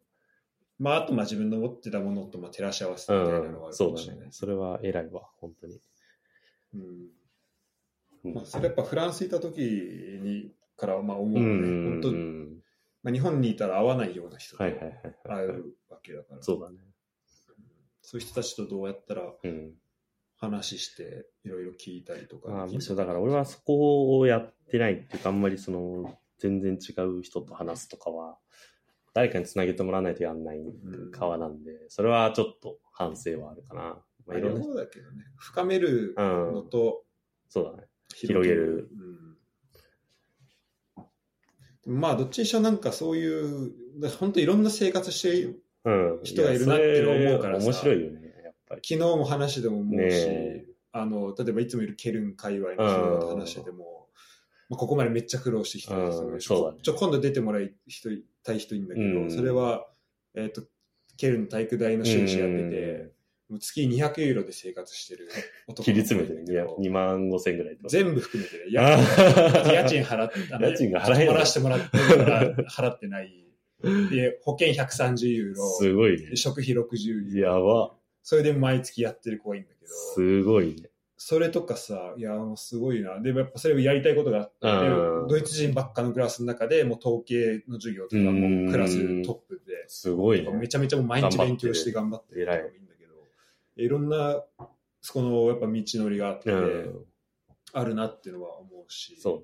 いや、素晴らしい。なんかそういう人と、うん、なんか、まあ話せると確かに、それはドイツとか海外いるのの一番のメリットかもしれない。もしかすると、まあそう、向こうのこっちのドイツ人とか外あの外国人と話すのもそうだけど、こっちにいる日本人って結構変な人多いじゃん。そういう人と触れ合えるのはマジでいいと思う。むしろ俺は逆にその名古屋で大学の研究室にいるから、基本的にみんな同じキャリアというか、うん。今までちゃんと、まあ愛知県は公立大国なんで、うんまあ公立とか、まあ私立の優秀なとことかに行って、ちゃんと受験勉強頑張って、名古屋大学入って、で名古屋大学でもそれなりに優秀で、うんでまあいろんなもちろんその趣味とかや好きなことはあるけど、そのまま大学学部から修士上がって、みんなもき全員修士上がるの、絶対。もうほぼほぼ。へで、まあ、博士も行く子は行くみたいな。で、就職しちゃう子は就職しちゃうみたいな。まあ、もちろんその、ちょっと起業してる子とかもいるっちゃいるけど、なんか割と、みんななんか同じ感じですげえぶっ飛んでるな、こいつみたいな子は、やっぱ SFC の方が、良くも悪くも多かったかなっていう。SFC は本当なんかぶっ飛んでんなって面白いのは本当にごく一部だけど、ぶっ飛んでなんかやばいな、終わってんなっていうやつも今いたから、あそれはまあ、いやあの、どっちがいいか悪いかは言えないけど、うんでもやっぱそのごく一部の変なぶっ飛んでんなは、やっぱすごい輝くものがあったし、だからこう上振れと下振れはあるかな。うん、なるほどね。でもちろんその名古屋大学は、まあそれこそ、まあ上振れの子ももちろんいるけど、うん。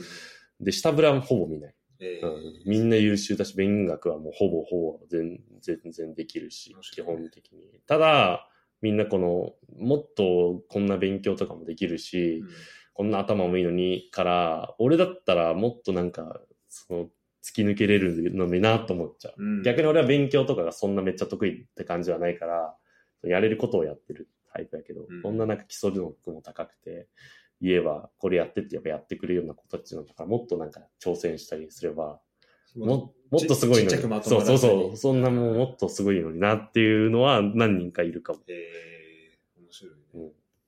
その能力を欲しいのにって、こっちは基礎力がないから、もがいてるんですけど、みたいな。正しんでもないことはないまあでも本当だから、その、やっぱ、ね、名古屋大学入る子とかは本当やっぱちゃんとょ。勉強とかちゃんとできるね。英語、TOEIC とかもみんな普通にちょっと勉強しただけで900点とかも毎年のように一人ずつとかいるし、なんかだから、すごいねすごい、本当やっぱ基礎学力が高い。国立大学。自分を考えると信じられない。いや、なんで、そう、勉強とかなんて俺はね、まあ本当高校とかねほぼやってこなかった身なんで、そういうところじゃないところで、バリューというか、うんなんか価値は見出してて。っていうのがなった時に、まあ博士。逆にその自分が怖かったから博士に行ったのもあるかもね。うん。そういうところで何か突き抜けたものもないし、うん。その、プログラミング超できるとかもないし、数学もそんなできないし、ってなったところで、こういう、この分野でやっていくんだったら、その、そっち、修士とか学部で卒業する子とかでエンジニアになったりとかさ、うん。なっていったサイエンティストになったりする、そういう子が意外にいるじゃん。その子たちと肩を並べなきゃいけないっうんてなった時に、その、ただ一方で博士はそういう汎用的な仕事が求められる時もある、うん。結構多いから、で、そっちが得意な自分はそっちの方が向いてる。うん。と思った。うん。かな。まあ俺も近いな。ね。やっぱ、まあ、特に俺は、なんだろう、もう場所を選ばず働きやり、働きやりになりたいってなった時に、まあ語学力も含め、うん。まあ3年前、じゃあ4年ぐらい前か、うん。考えるともう全然なかったから、うん。ちょっとそこでやっぱ経験としても、うん。もう一回ちゃんと、まあフランスにいた時もやっぱ2年半ぐらいとかでめっちゃ成長はしたけど、もう一回ちゃんと安定した状態で一手通りぐらいいけるかなうん。とか、うん。やんなきゃなと思ったし。いや、まあ、語学に関してはね、ちゃんといろいろ学んでて、本当すごいわ。それは本当マジで尊敬するわ。いやいや、まあちょまあでもまだ全然足りないなっていうのをやればやるほど思うけど。まあそうだね。それは本当、うんどの分野でもそうだけどね。ちょっとできるようになっても、まだ全然足りない。まあだから、でもまあ、どんどん、なんだろうな、やっぱ4年前思ってなかったところうん。まではなんかいけるなっていうかさ、うん。なんかさ、論文とかもさ、うん最初1本目書く前とかさ、これどうやって書くのいやほんとそうだよ。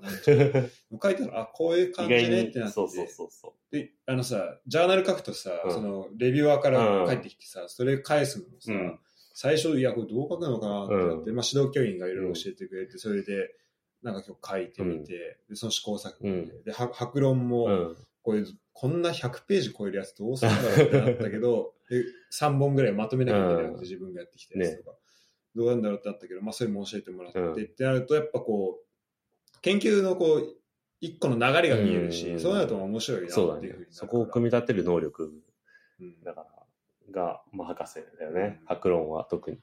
でもそこ経験を、なんかいろんまあ何においてもね、なんかしうん一回して、全体の流れをそうだねあの理解できたことがっていうのは大事だとう思うし。ん。まあ、本当その経験は多分何にでも使えるっていう自信はつくよね、やっぱり。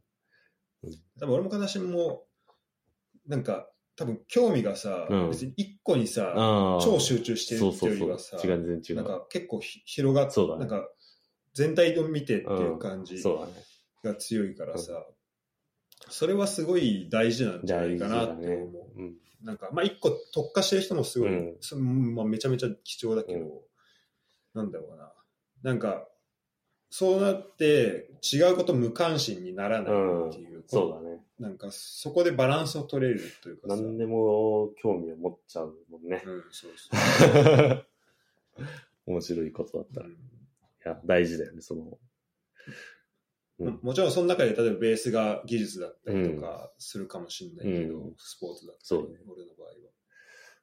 まあ、あと今回、その今学生連れてきてうん。国際会議来てるけど、なんか見てて思ったのは、影響されやすいのって結構大事だなと思ってて、そういい意味でね、うん。その悪い影響はされちゃダメだけど、やっぱ会議とかで出て他の研究者とかが発表したりとか、普通に修士のこととかさうん、トップカンファレンスで発表してるとかを見てると、なんかその、頑張ろうと思いますみたいな子が学生がいると、あ、こう、こういう意識が大事だなうんむしろそういう経験が、あの、自分につながるし、ちゃんといろんな人の話聞いて、まあ、それでも自分はこっちだからって思っちゃうのがやっぱ一番もったいない。うん。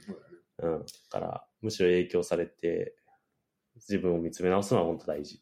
やっぱだからそういう意味だと研究室とかそういうコミュニティめっちゃ大事だなと思うのは、うん。そうだね。やっぱそう先輩だったり、うんまあ自分の同期同期下がいて、まあそれぞれ性があったりとかして、まあ先生もいて、なんかこうな、こうなりたいなみたいな思えたりとか、こういう経験できたらいいなって自分で思えて、で自分から行動したいなって思える機会が多いなってう。ん、そうだね。だから、あと身近に、すごい、さっき言ったロールモデルじゃないけど、うんいい先輩とか、いい同期とかがいるのは、すごい励みになるよね。うんその、こいつはもうめっちゃちゃんと論文書いてる。うん逆にそれ全員でこうだれちゃうと、やっぱみんなまあ、俺もこんぐらいでいいやってなっちゃうか、かの、そのめっちゃ優秀な子でも、周りの環境でそうなっちゃうから、その周りの環境が、こう、やっぱ上に上に行って向いてると、自然と他の子も上に引っ張られていってっていうのはあるかな。まだその点で言うと結構博士の学生が今増えてて、うちの研究室もそ。そこはすごいモチベーティブですごいいい環境だなと思うけど、まあでも結構論、博士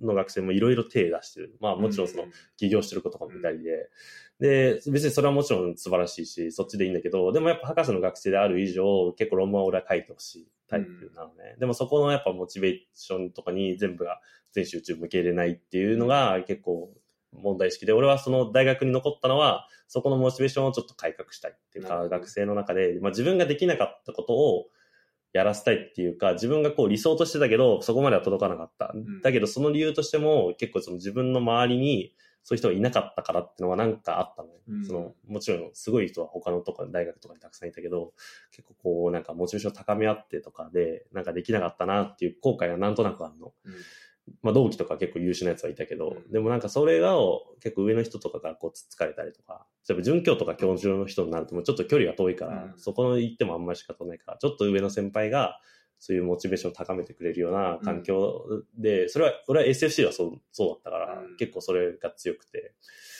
そういう環境にしたいなと思って、もうちょっと大学残って、学生の面倒、教育とかの授業はないけど、そういうところで教育はしたいなと思った。うんそれは一個の形だよねそうそうそうそう。って言って、今はどんどんケツを叩くようにしてる。いいね でも昨日も3人喋ったけど、結構面白い子たち。いや、そうそう。いや、みんなね、優秀なのよだから、ちゃんと喋れるし、もう研究もちゃんとしてるし。7月も修士の2人。うんあ、そうだね。彼らもうん面白かっ。た。そうそうそうそうそう。優秀すごいしっかりしてるよね。しっかりしてるし、本当みんなような悪い奴が一人もいないのはね、これは結構もう、だから20人ぐらい今学生いるのかな、研究室。うん本当一人もね、悪い奴、嫌な奴えーいないのは、で、俺が入ってきて3年ぐらいも経つけど、ずっ、基本的にずっといない。うん嫌な、本当もちろんそのちょっと、なんか、あの、メンタル病んじゃって研究できない子とかいるけど、うん本当人として嫌なやつとかはもうマジでいない。えこれはね、すごい、すごいことだなと思う。うん逆にもうだから、SFC なんて変なやつが来て研究室来て、半年ですぐ辞めてっちゃって。みたいな、なんか砂かけて辞めるようなやつがたくさんいたから、うん そういうのがいないのは、まあみんなまあ真面目でいい子ってのは、まあその文化的にはあるんだろうけど、まあそれはでも本当運営する側になってもありがたいと思うよね。やっぱ一人、あの、風紀を乱すやつがいると全体の雰囲気が悪くなるから、うん。すごいめっちゃ勉強できたりとか、めっちゃそのエンジニアリングできたりとかでも、めっちゃ嫌なやつがいるだけでやっぱり雰囲気変わるうんんで、そこがいないのは本当にね、ありがたい。面白い。すごいかななんか、うんなるほどね。そうなんですそれやよ。っぱ研究室の文化は面白いなって思うね。文化はやっぱあるね。そして。うん。逆にそのなんか嫌なやつになっても、そのなんか悪魔的に指導するのが正しいというか、うんっていう環境もあるじゃん。その悪魔的にそうだからその嫌な、ちゃんと厳しく。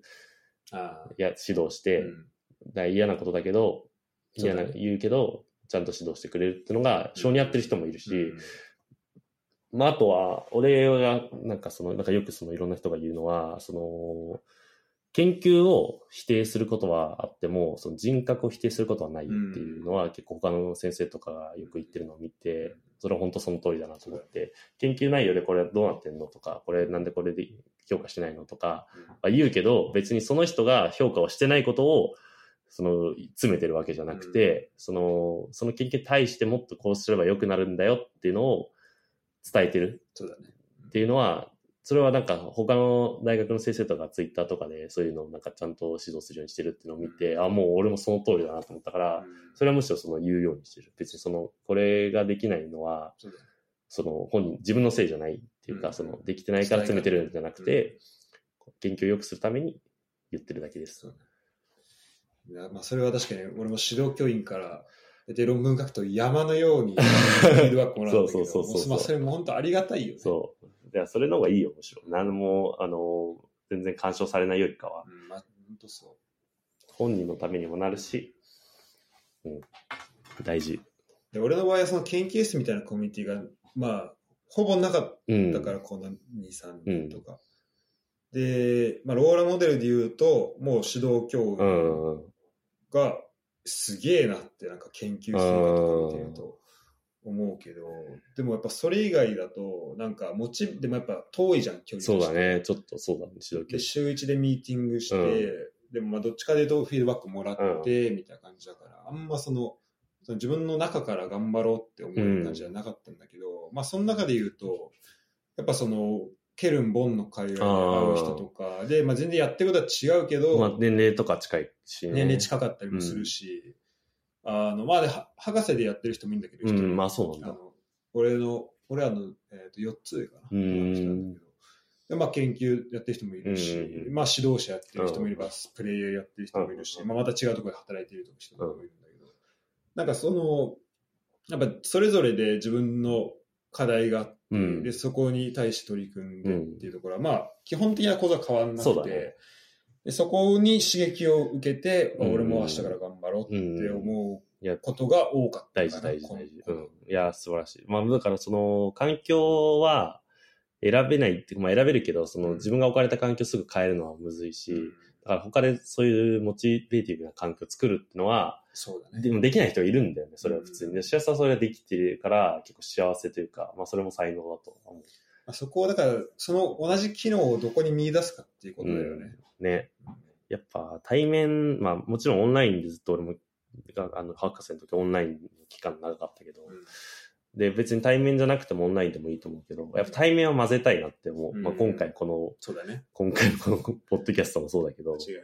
まあ対面で分かることもやっぱあるし、まああとは、そうだよね。やっぱその、01の、やっぱ人、あの、形成、あの、関係性をうん。構築するのはやっぱり、まあ対面じゃないと無理だよ本当そうね。だと思う。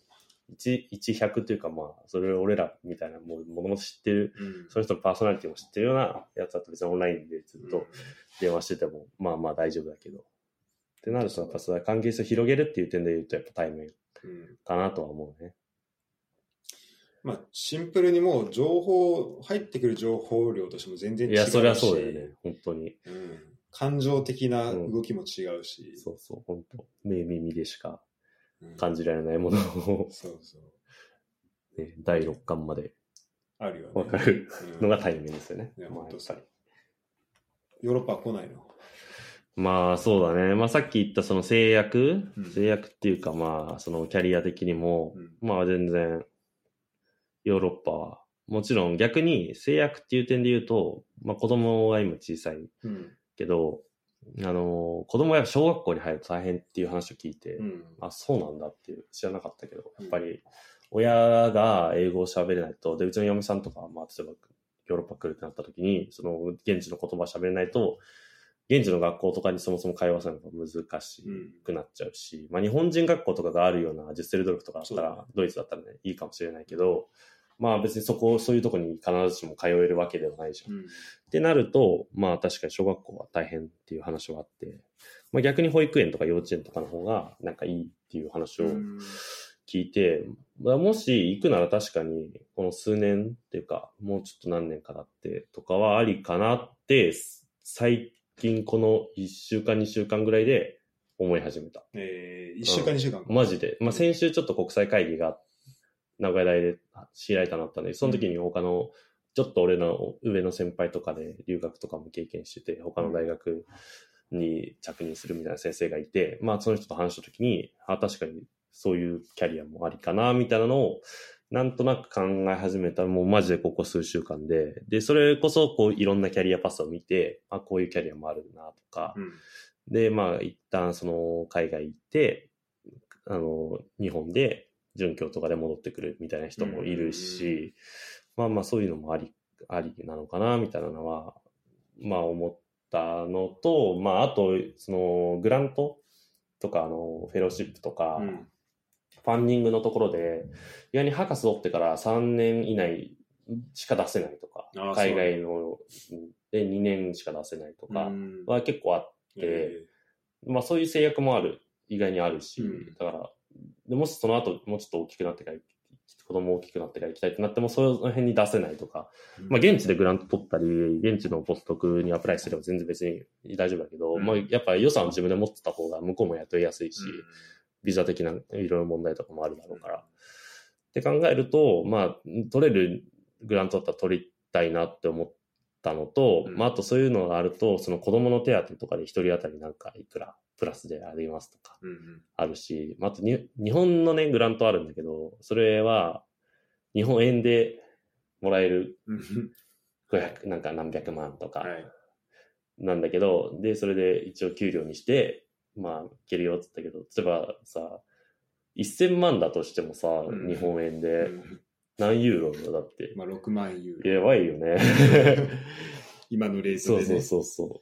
ってなるとさ、ちょっと円安の時世ご時世で、外貨でもらった方が、今は得だなって。まあ、少なくともこのまあ、向こう数年は得なんじゃないかなとうん思ってるんで、その外貨のグラント、フェローシップとか、現地のやつとか、まあいろんな国にアプライできるようなやつとかは、まあちょっと考えようかなって思い始めたのが本当この数週間。でもただ、それにアプライするのにも結局どこの研究機関とか、どこに行くのかとかを決めなきゃいけないし、うん。その上で推薦状とかも書いてもらわなきゃいけないし、うん。っていう、だから準備の期間はちゃんと必要だし、で、これ以上、で、今よりもちゃんと英語のコミュニケーション取れるように練習しなきゃいけないしとかあるから、なんか来月から来ますとかは、ちょっと無理かもしれないけど、まあまあまあ、ちょっとまあ向こう数年とか、まあ何年か経って、とか、まあ2、3、まあ向こう2年は多分名古屋にいると思うけど、俺の感覚的には。まあその後ぐらいだったら、行ってもいいかなって。海外でもいいし、まあ別に国内の地方、国立とか地方の大学とかでも全然まあまあまあいいね。いいかなって思い始めたのが2週間。うん いや、楽しみだわ。11月入ってから、マジでえ、え本当に。で、全然どうなるか分かんないし、で、その、アプライしない可能性も全然ある。うん海外のうんグラントだったら特に。うん。まあ、家族のこともあるし。そうだねそうそうそう。で、2歳とかで、3歳とかで行くのが本当に幸せなのかどうかはうん分かんないし、大丈夫と思ってても全然ダメな時もあるような気がするから、うんそれはその、家族がダメな時もあるし、自分がダメな時も全然ある気がするんで、まあ、それはちょっとやってみなきゃ分かんない感はあるけど、まあ、ただちょっと今の環境に慣れちゃうと、ぬるま湯になっちゃうのは感じてるんで、うん自分でこうね、定期的に薪をくべてあ熱くするっていう考えもあるけど、うんまあ、その、まあ一応人気があるポジションとしては、まあどんどんいろいろ移って成果を積む方が、まあ幸せかなとは思ってるかな。うんうん。まあ大学教員に残る、残らないのも含めて、まあちょっと環境を変えるっていうのはちょっ普定期的にやっていかないとかなって感じ。だって今のと結構長いっしょ。だから博士3年でもう4年目だから、言ったらもう全然長いよね。普通に。そうなるとね、まあ動きたくなるよね。うんまあ俺は そう、まだ全然その不満があるとかではないね。前の研究室も、慶応の時も別に不満があって移動したとかではないので、その、いいざこざがあってとか、赤腹があってとかも全くない。うん。むしろ本当に、あの、自由にやらせてもらって超感謝うん。だけど、まあそこにいつまでもやっぱ、あと自分のポスドクとか助教になったら自分で予算を基本的に取るのね。うん。科研費とかっていうやつとか取ったりとか、まあ国の他の予算を取ってとか自分で研究員制度でなんか予算を、大型の予算を取ってきて研究をするっていうのが、まあ基本的にそれの辺に出さなきゃいけないんだけど、うん。まあ出してはいるけど、まだ通ってなかったりするのね、まだ俺が。だからその辺がちゃんと自分の予算が、研究予算がつけば、ちょっといろいろ自由にっていうか自分の研究もやりやすくなるし、今はもう本当先生の取ってきた予算をすねをかじってるだけなんで、うん。で、海外のこの出張も先生が取ってきた国の予算で来てるだけなんで、結構ちょっとそこは、まあ、学生の時は全然それで OK だったというか、まあ気分は良かったけど、今教員になってからはちょっと後ろめたさはある。やっぱみんな自分の予算で来てる人とか多いし、確かに、まあそこで自分でできるようになったら、こう、まあ主体性そうそうそうそうがね、生まれるしね。それは大事だよね。そう、それはやっぱ大事かなって思って、まあ今はそうだね、他のアップポジションをまあちょっと検討しつつ、自分の予算はちゃんと取って、その上でその予算がつくようなまあ研究をする。うんうん。っていうので、その3本柱うんでまあやってると、まあちょっと他のことを考えられないというか、あと、家事と育児。うんまあそこはまあ、大仕事だしねう。ん、でもやっぱ教員は本当時間自由だから、うんやっぱもうマジで、まあ俺の元々のボスとか他の先生とかを見ても大学教員めっちゃ子育てすんなと思ってたの。えで、その例に漏れなく子育てめっちゃしてるとえ思う。あ、そうなんだ。うん、本当すごいしてると思う。いや素晴らしいと思うんですよ。まあそれは時間自由だから、それこそ会議とかいろいろやることがあるけども、それを後回しにして、子供が寝た後とかにやってたりとかするから、それはその保育園から帰ってきて、ご飯食べて寝かしつける時間までは基本的に何もしない。うんまあもちろんその帰ってくるのが遅かったりはあるけど、家にいたら、まあちゃんとその時間は子供と接して、で仕事が残ってたら夜寝た9時とかに寝るから、うんまあ、その後にやるうんっていうので、うん、まあ飲みに行くとかはね、なんかなくなっちゃったよね。そのまあ、あ、でもまあ付き合いっていうか先生とか、あの、他の研究者の先生が来た時に飲み行くとかあるけど、うんなんかこう、学生時代にやってたあの不毛な飲み会みたいなのは、そうね。さすがになくなったね。うんなんかそれは、まあ家族がいるから、それうん。は全然。ぱ減るんだね。そうそうそう。何の生産性もなく、毎回同じことを、同じ、俺らの と身内で、同じ昔話してっていう飲み会は、さすがにまあ、あ近くにそういう人がいないのもあるけど、まあそれはなくなっちゃったね。まあ今だと逆にもう久々でちょっと話すこともあるかもしれないああ、まあそうそうそうそうそう。だから逆に近すぎるとね、もう毎回。まあそれもね、楽しかったけど、まあ、その自分の今の制約では、それは許されないよ。うん。その時間はちょっとさすがにないかでまあそれは思うな。なんか地元とかさ、ん俺まあフランス来る前も、うんドイツ来る前も、まあめちゃめちゃ会ってたけら。ど、うん。でもまあ会わないなら会わないで、そうそうそう、そうなんだよね。いいなってなうんるし、結局なんかそれはね、久々に話した時思う。貴重だで、なあったら別に楽しいし、楽しいし嫌でもないし、その時間が終わった後に無駄だなってことは一回もないけないど、会わないなら会わないで別うんに全然大丈夫だし、それはあの、慣れ、慣れというか、なんか、まあある種、まあ物理的なこのね、距離が遠いから、そもそも会いに行けないとかはあるから、そこの、で、まあなんか諦めがつくというか、まあ、全然別に。うまあなんか遠くの親戚より近くのしあの他人。まあままさにそういうう。感じ。に海外はなるなとも思う、ね一方で、でもやっぱり、まあ、形もそうだし、うん特に、えっとまあ、家族、親戚とかで会うと、自分がもう物心ないぐらいから自分のこと知ってうんくれてる人の存在ってすごいなってそうだね。思う。やっぱ日本にそういう人がいるのって、親になったら思い不ますよ。思議だなね。本当に。別にその時間とお金をかけたじゃんとかいう気持ちは全然ないけど、やっぱりそのね、なんか、本当愛情はう自分少なくとも自分は受けてそうだったんだなっていうのうんをなんかこう子育てすると感じるんで、それをなんかやっぱ大事にするのは、あまあ、正しいというか、まあ、大そこは大事にしたいなと思い、思うよね。うんっていうのはやっぱり気づ気づかないんですよね、その辺は。あの何か環境が変わんないと。そうだよそう近すぎると。っていうのは、まあだから、まあ、家族に関しても思うし、うん。まあ、その地元でよく会ってた人にうん関してはうん。まあそうだね。うんそれは本当間違いない。それやっぱなんか、本当に病的なぐらい会ってたから、本当そうだよ。だからやっぱ、だって俺だってしらすとさ、それこそさ、ねえ、俺らなんてマジで、病的にあ、それこそ不毛なコロナ入る直前ぐらいに、ね、とか、その、地元にそもそもみんな就職しちゃって地元に誰もいないし、私が名古屋行く直前そうそう、学生で残ってるのはそもそも俺らしかいないし、ほぼ毎日サウナ行こう平日ね、平日の昼間に、この、で、俺はまあ、その名古屋に来月、再来月ぐらいから名古屋行くって決まってて、就労ももう終わってて、なんかどうしようみたいな感じの時に、もうマジで平日の昼間に遊べるの知らすしかいないから、よくあって、確かにそうそう。とりあえず飯行くかみたいな。別にそれが不毛だとは思わないけど、今はその時間はないよねっていう。そうだね。まあ環境は変わって、そうそうそうそう。本当あれよくやってたよな、マジで。ね今本当。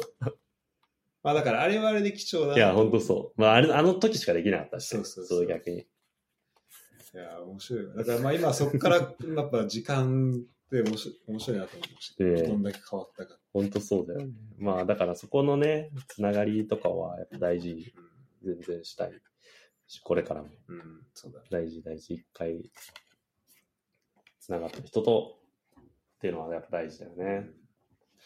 まあそんな人の結婚式ってやっぱ泣くのは普通なんじゃあ、ない？でもそれは本当ね、結構思ったっていうのは、その別に泣いたから嬉しいっていうよりかは、うんその、なんだろうな。まあ言ったらさ、しらすもその1年ぐらい会ってなかったし、その結婚式も。うんで、俺も名古屋行って、東京ってか埼玉に帰ることもほぼなくなっちゃったし、子供生まれてから。うんだからまあ、その結婚式、それこそすごいめっちゃ、近藤とかしらすとかにめっちゃ会ってた時期とかに比べると、本当年1回会うか会わないかぐらいになってたの、みんな関係性としては。まあ、小川も米もだし、おっちゃんも。うんで、でも、あんな久々に会って、急に名古屋までな結婚式バーって来て、みんなで来て、ボロ泣きしてみんなが帰ってったってのを見ると、ああ、なんかその別に、空いた時間ってそんな関係ないんだなっては思った。別にその、会わなかった期間ってか、会えなかった期間みたいなコロナとかもあったけど、あ、別にそれはなんかそんな 関係ないんだなっていう嬉しさはあった、マジで。うん、そう。それはだから。久々に来てみんなでボロ泣きして帰ってきたらもう 頭おかしい人だけどね。ボロ泣きして、その後ダッシュで新幹線乗って帰ってきた。ギリギリの新幹線。なんだろうみたいな感じで。俺だってその次の日日本帰あそうだよね日本出てそうそうそうそうそうマジで。だそれは結構そのね、まあない、泣かせに行ったのもあるけど、思ったより。その戦略的には泣かせに行ってたけど、あ思ったより泣いてくれるのは嬉しいなと思った、うん本当に。あのちゃんと、まあの、距離が遠くなっても、会わない期間あっても、あちゃんとこう、今までのつながりっていうのは、あの、あったんだなって思いましたね、改めて。そう、やっぱね、あれやっぱ本当、なんか、まあそういう、こう、なんだろう、片新が流した映像とかも含めて、まあそういう思い出させる部分は多かったけど、でもなんかそういうのを確認するうん。機会にはなるよね結婚式はやっぱそれだよ結局、その全然会わなかった友達でも、まあ呼んだりするじゃん。それこそ高校とか中学とか小学校の友達が結婚して、まあ久々に会うみたいな同窓会的な側面もあるじゃん。うんまあやっぱそれはいいよね。普通に。その、ちゃんと会って、うんの思い出。てかまあ、その少なくともその、ある一定の期間、人生の中のある一定の数年間とかは、一緒に時を過ごした仲間じゃないですか。うんなんで、その時代が、今は、その、今は会ってなくても、人生の中でやっぱそこの数年は大事だったなって思えるよね。俺一番すあのすごい好きなの、一個好きな、まあ、うんたくさんシーンあるんだけど、うんうち一個は、うんあのさ、音楽に合わせてさ、こう、えっと写真をあさ、ーはいはいはい。一枚ずつはい。あの、昔の俺が生まれた時から、まあ大きくなるまでのいろんな人との写真。で、あの中でさ、まあ、たびたび話は聞いてた、うん。あの、滝に行 って、なんか大喧嘩して、そう黒田の滝行って帰ってきた。で、あれが出た時さ、もうテーブルで爆笑。で、それさ、やっぱそういう、なんだろう、そ当時はもそう最悪な思い出だったはずなのが、もう笑えるものになってるこの関係性とかっていうのも、。すごいいいなって。当時はピリピリしてました宇都宮から帰ってくるときもうマジで全然誰も話さない。この国道めっちゃ早く帰れていいなーって僕らがつぶやいて誰も反応しない。そう、いいよな。本当そん、マジそんなんだったわ。まあ全然それそれがあって、もちろん喧嘩っていうか、なんかあれだったけど、別にそれで嫌いになったとかではないし、そういう、まあ、ムカついたりはしたけど、でそれでその人がね、全部もうこれからも会わないとかは、まあそこまではななかったし、まあもちろんそうなっちゃう可能性はあったかもしれないけど、まあ今までね、そんなことなんか、オガと俺なんて、もう中学生の頃から何何回喧嘩したかって、もう、でもいいよね。やっぱそれをさ、乗り越えてるっていうああ、そうだね。からのこのもう29でもそんなんで、そんなんであっって、もう、で、大人にな成人しても遊んでたら、そんなところで喧嘩しても別に関係性壊れないから。だったらもっとその前で壊れてるよっていう話なんで。まあなんか、だからそれで言うとさ、まあ、すなんだろう、この最近で会う人とかとの関係性はさ、うんまあそこに繋がる可能性はあるけどさ、ああ、そうね。でもまあ、まだ脆いかもしれないじゃん。まあそうだね。その時間の試練をうん。経てないというかさ。なんだろうね。でも多分、なんか時間、まあ、中学の俺らみたいな、中学の同級生とか高校とかの、その思春期みたいなところを、なんか一緒に過ごしたっていう重みはある気がする。そうだねやっぱりそこの重み付けされてるなっていう。うんで、大人になってからは、基本的にその長い期間いたからって別にそんなにっていう人もいるし、逆にそんな。そうそうそう、濃さがあれば全然いいけど、なぜかその、まあ思い出補正じゃないけど、うん。ね。やっぱその、まあでも時間もあったか。毎日だって同じ学校通って、毎日なんか部活で練習してとか、そんな、それはね、嫌でも一緒にいたりしたい人たち。とか考えると、まあまあ確かに、時間的な側面はでかいのかな。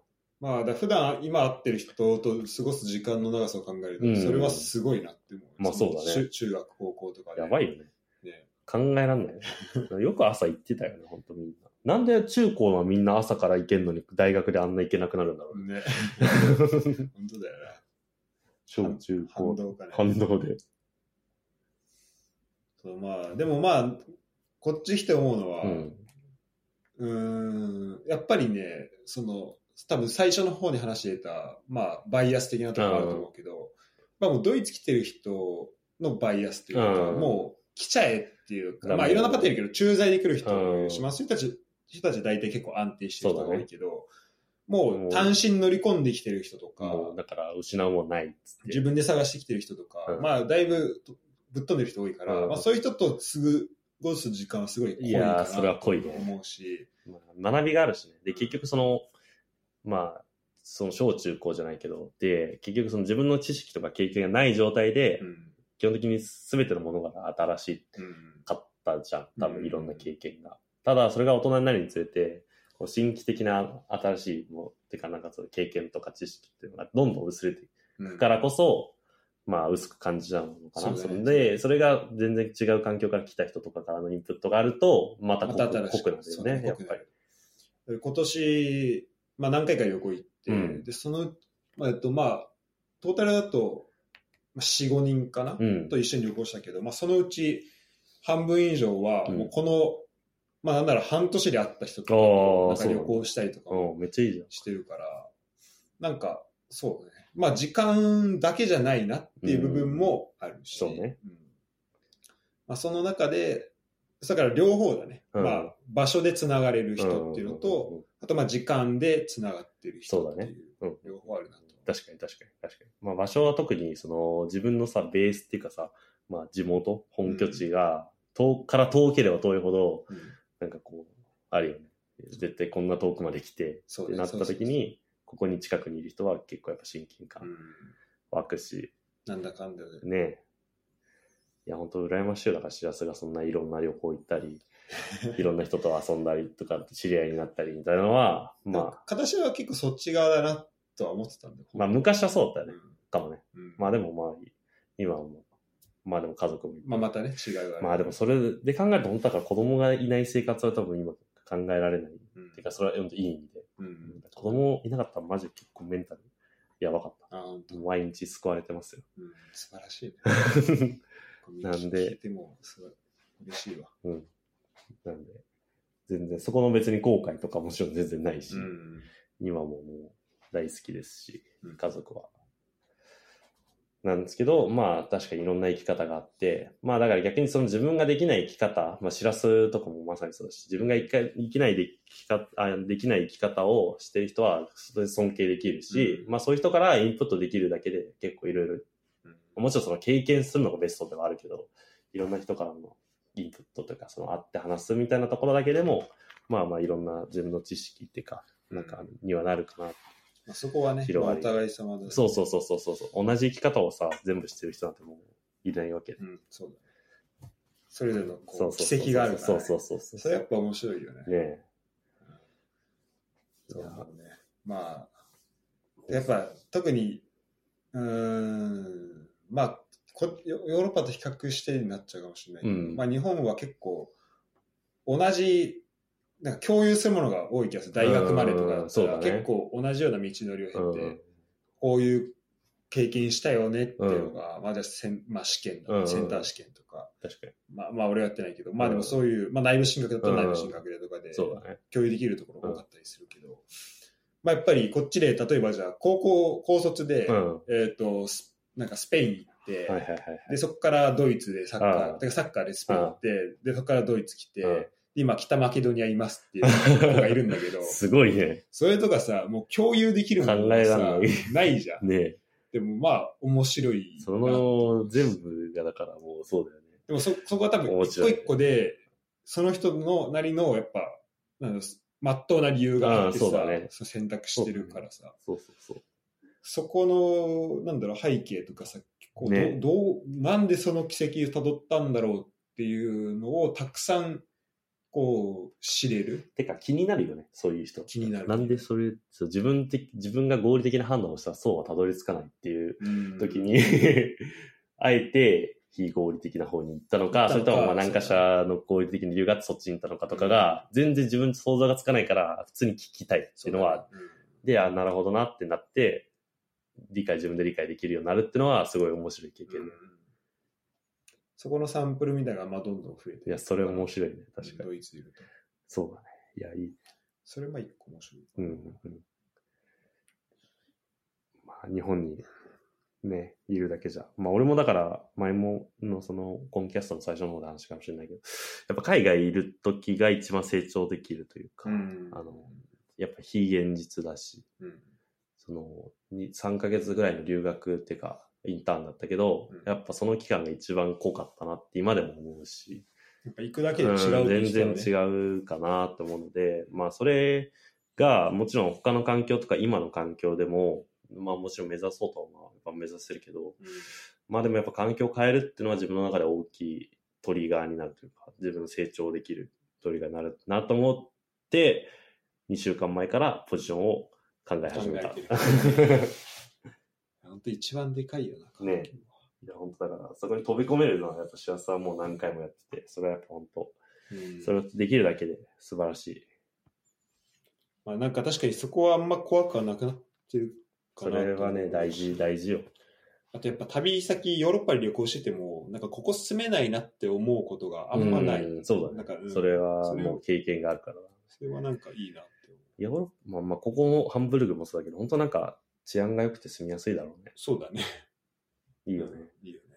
何か、だから、やったことないこととか、全然知らないこととかう、んやってみたいと思うけど、なかなか踏み出せないっていう時に、一歩踏み出せるか、踏み出せないかは、うん結構違うなと思うし、それこそなんかこの、コンキャストによく出る近藤くんうんの話になると、まあ彼は別に多分その、そういうタイプではないと思ってるけど、でも今回 M1 を出たのを見て、ああ、なんかすごいなと思った。ああ、そうだね。あここで一歩出せるのは、うん普通に人として魅力的だなと思った。うん別にその、彼の、ま、彼らの漫才を見てないから、うん面白かったかどうかみたいな判断はできないけど、全然、あのーこういう一歩を踏み出すっていう、なんか、のができるのは、普通になんか羨ましいなって、うんもう別にそう自分が M1 出たいか出たいかくないかとかないけど、来年一緒に出ないいや、それは別になんか出たい気持ちは全然ないからいいんだけど、あそこで出たいって思った時に本当に出るのと、出たいで終わるのは全然違うから、ねうんっていう褒めを今直接言わないんで、ここで知っときます。から聞いといてください。会場で一番受けてたっつって。うんそれはちょっと過信だけど。みんな言ってるよ。それはあそこに立ったら自分たちの笑い声が一番でかい当たり前だよ。自分たちしかいないんだ。比較できない。他のやつのがやってる時はそこで聞けないんだから、笑い声。それはそう。いや、でもね、すごいよね。いや、そう、だからそういうなんかチャレンジができるフットワークの軽さというか、気の持ちようは普通に大事だなっていう気づかされを彼、この29年間彼と、まあ29年も一緒にいないけど、まあうん彼と一緒にいたこの何年、15年ぐらい？うん ?16 年、7年ぐらい。で、なんか初めて気づかされました。初めて。初めて。もうずっと長い付き合い長いけどねつけないけど初めて。ということなんで、うん。らしいです。ずっと、まあたまには褒めとくかっていう。でも、そうだね。まあ、でもさっき俺のこと言。そのまあ、言ってくれたけど、でも俺はやっぱ振り返ると、ある程度その、なんかベースは、保険はある状態にいってるなとは思う、なんだかんだ、まあいや、それはね、ゼロベースではないから。大事だよ、普通に。てか、その、で俺も保険はめっちゃ持つタイプだからうん、すごい気持ちわかるし、うんゼロベースでいくと、普通に砕けて帰ってくる可能性が高くなるうんから、もちろんそれで、あの、効果を最大限発揮できるタイプもいるけど、うん保険があるタイプの方が幸せで、それ、あの、ちゃんと計画通りにでできる方が、それもそれで能力だよね。だから。そうだから、まあそうね、フランス行った時もプログラムだったし、うん今回もまあ契約もらってから行ってるわけだから。いや、普通、まあ、博士はね、契約もらわないとなかなかいけないね。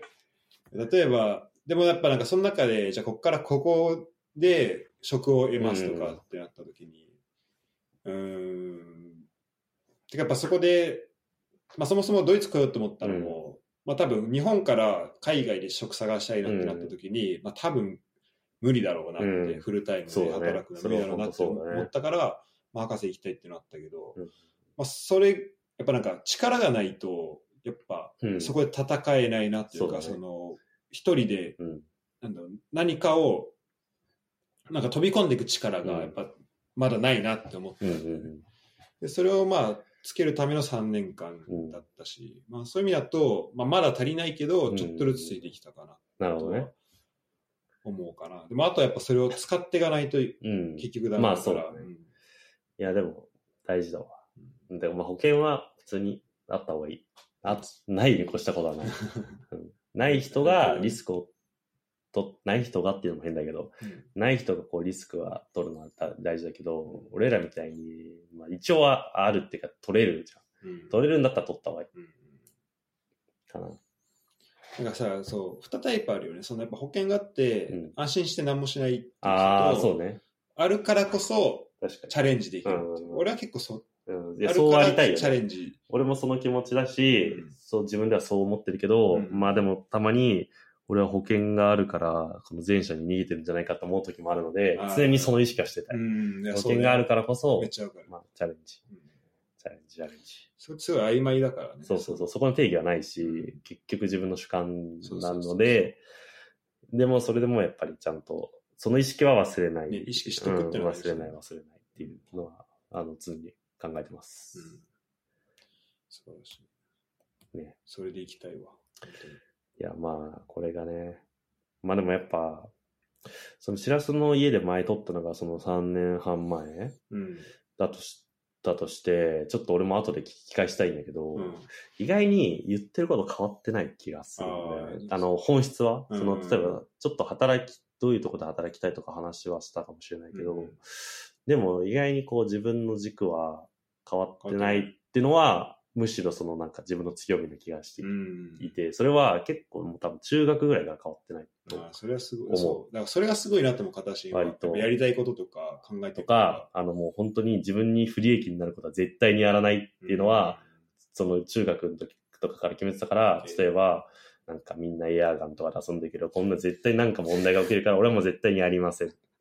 とか、あともなんかみんなでゲームしてモンハンとかやるっていうのは、絶対これはもう、あのいつかみんな飽きるから、うん、ここに予算、あの、予算をつくものは意味がないと思って、えーやってないとか、えーなんか、そこをなんか合理的に考えてたうん気がする。なるほどね。とか、まあ本当、もちろんその、大学校の中でなんか悪いことをしたりとか、なんか先生を怒らせるみたいなことは、極力や、や、しないようにしよう。んそれは、結局自分にとって不利益になるから。その時の一瞬の快楽はあるかもしれないけど。うんっていうので、なんかずっと、そこの本質は変わってない気がするっていう。強みを見つけました、今。えー、あそこは 軸い、軸はぶらさないようにしようっていう。そうね。なるほど。うん。まあ本当にブレてないのかどうかわかんないけど。うん まあ、あとは、そうね。まああと、まあ、適応していくところ、ちょっとまあ、あんまごめん、あんまく、あれだな、まとまってないな。なんか適応していくところと、うん。うんと、だからどこまで適応していくかっていう話もうんあと、まあ、多分形になったらここから変えていく場側になったりしていった時にうん、多分こう、環境適応だけではなくて、うんこう、何かしらちょっと、わかんない。ふその場の不利益があるけど、うん。変えていかないとああ、はいはいはいはいまあ、ある、あるはあるだろうね。そう多分偉くなればなるほどい。や、そうなんだよね。だから、その時に何を信じているのかうんだから。よく、その、思うのは、さっき言ったその自分に軸があって、基本的に考え方が変わってないっていうリ、そのなんかメリットというか自分の強みがありますって言うけど、うん悪く言えば頑固なんだよね。うんで、まあそれは、頑固は多分まあ、それこそ近藤くんとか、小川くんとかは、もう俺の頑固さで多分よくわかってると思うけど、よく二人言って そうそうそう。いや頑固なのよ。自分の考えが、まあちょっと正しいと思っちゃってる部分もあるし、こうしたかったらこうするべきだっていうな、なんかなっちゃうんだよね。うんだそれは、まあ良くないなとは思いつつも、ただそこで軸をぶらすのも良くないなと思ってるから、こう、なんかトレードオフになってる感じはある。うんので、まあ適応していかなきゃいけないなとは思うちょ思うよね。まあ、まあ頑固さが変わっていくかもしれないしね。この、てかまあ、丸くなる。いや、てか、なんだろう。これが正しいと思ってるもうん。のが、ああ、そう、それだはっ、てその、だって情報も常に入ってるから、そうそうそう。それはね、思うわ。本当あの、正しい、自分が見ていたものが、結局、ね、こっちの方面からしか見えてないっていう、うん裏を返せば違う全然側面があるんだよっていうのは、まあ気にしなきゃいけないしね。そこもね、バイアス気にしてちゃんといろいろ情報を得たり。まあだからいろんな人の話を聞くとかいうのはそういう意味でもやっぱ大事。うん。本当に。だね。うん頑固さをちょっと、そうだね。頑固じゃなくなる軸を持つ。うん 難しいけど。まあだからしなやかさね。そうだねなんとなく。こほんとそう。う一回、芯があるよ。うでない、うんないようであるみたいな。そうそう。だから、どんなに、そうだね。柔らかく見えても、ちゃんと元に戻ると。うんそれはもちろん大事ですね。そう、なんか思うね。やっぱその、まあ、ちょっとテーマ難しいけど、うんなんだろうな。例えば、まあ、そのしなやかさ的なところで本当に今連想で喋るけど、うんなんか、まあ、物を教えますって言った時に、俺は多分小中高とか、うん結構上からガッて教えられることが多かったりとか、うん。まギリギリ体罰的なのもあったし、あ全然我々の世代は。あったよね。あったし、うんまあそれで通用すると思ってたけど、まあ、今変わってきてるし、はいはいはい。まあ別にそれは単純に、えー、と法とかその辺のルールが厳しくなったっていうだけじゃなくて、もうそれじゃあ勝てないよねとかっていうふうにもなってもきてはいる中で、うん。うーんと、なんか、いかに、やっぱその、それはこう、方法とか、うん。科学的に考えるとかも含めて、なんか、その、なんか強さというか、うん。を軸が、も軸というか、その、これが効くっていうのを持ってないと、うんうんと、持ってなくて、じゃあ例えばチームを、はいはい。例えば勝利のために、うん。えーとハードワークさせたいってなると、多分、ベストは、その個人個人、例えばサッカーだったら、プレイヤーか、各々がもう自分でこういうプレー、うん。てか、えーと、勝利のために走りたいとかって自分から思えたらベストだけど、うん。そうね。でもそう思わせらんない、はい例えば戦術的に、うんと、何がしたいか分かんなくて迷ってしまうってなった時に、じゃあとりあえず走っとけってもう上からうん。やるっていうのはやっぱこう弱い戦いなのかなと思って、そうね。そうだねで、ちゃんとこう、アップデートが、そ何が正しいかっていうのをちゃんと自分で考えれてうんっていうのができれば、そこを、まあ、上から力とかを使っ使っていくじゃなくて、まあなんかうん自主的に変えられる。まあ北風と太陽的な感じかもしれないけど、まあ、そういうのあるかなと思って。まあ、ちょっとそうだよね。まあ、教育とか、その指導とかも難しいけど、結局本人がそっち、同じ方向向いてれば、うん。なんか、その、そういう指導でもできるけど、まあ、うん。昔とかはそうじゃない人に体罰をしてたんじゃないかなって、うん。なんかもう、強制的、強制させるっていう、本当その通りで、そうだね。だから、なんか、で、怖いから恐怖を植え付けて、うん。そっちに向かせるみたいな強制的にやってるっていうやり方は、まあ確かに言われてみれば、そのやり方しかなかったんじゃないかって思うけど、その当時は。うん。まあでも、それでも、ちゃんと同じ方向向いて、それがなんで理論的にこうなのかとか、こうしたいのかっていうのを自分で説明することで、まあ、ね、その改善できるっていうのは、あるけど、そっちの方、同じ方向、例えばチームののために勝利に導きたいとかいう、そっちの方向に向いてない人をそどうそっちに向けるかっていう、また別の問題があるし、そう 研究とかも、そうで、あの、学生の指導とかしてると、とりあえず、すごいちゃんと研究したいですっていう子もいれば、まあ、あの、本当卒業できれば OK ですと。うんそういう子もいる、いるから、うんで、それを、まあ、強制させるのは、今の大学立場としては、まあ違う。それぞれの人生があるし、うん、そそこでお金をもらってるわけではない。うんプロとかじゃないから。ってなると、まだその子たちにはそういう方向性で、まあベストプラクティスでやるしかないっていう指導には、まあなっちゃうかな。なるほどね。うん。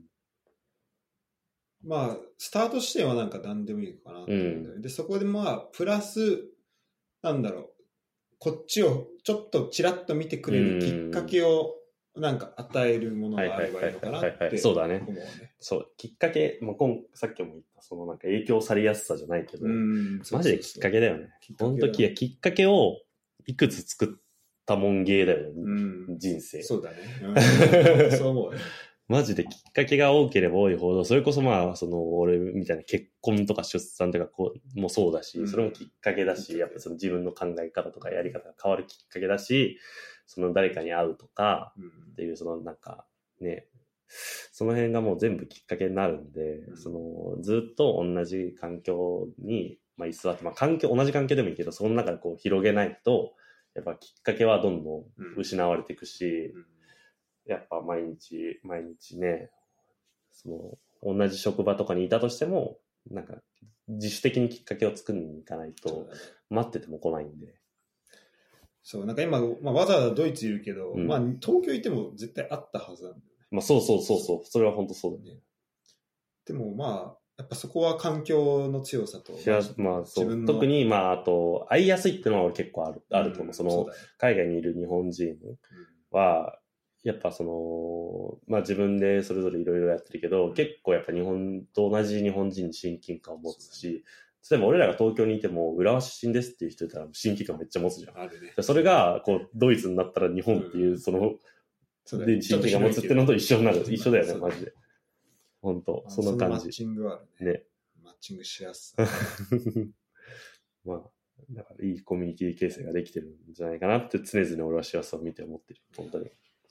それは強み、強みですよ。ちょちょっとずつですねうんあの、そう、あとね、そう、自分がさっきも言ったその強みをその客観視できてないというか、うんその、からこそ、あの、人に言われるのってすごい嬉しいなって感じたの。さっきの通知表もそうだけど。はいはいはいだから、人にどんどん言ってこってあ最近はあ、てかね、思った。今回めっちゃ言ってくれてんなって思った。それは結構最近学生とかもそうだし、にも指導するときに、俺はこう、君たちのこういうとこが評価してるよってのうんはちゃんと言,、言うようにしてえる。えそれは普通に言って損ないし、言われた側は嬉しいっていう。うんそうだね。うん言ってそれでだから慢心するとかないじゃん、そんないいところなんて。うんで、そういう子は普通にないし、うんただ言われて気づきにもなるかもしれないし、うん別に気づかなくても嬉しい。っっていう。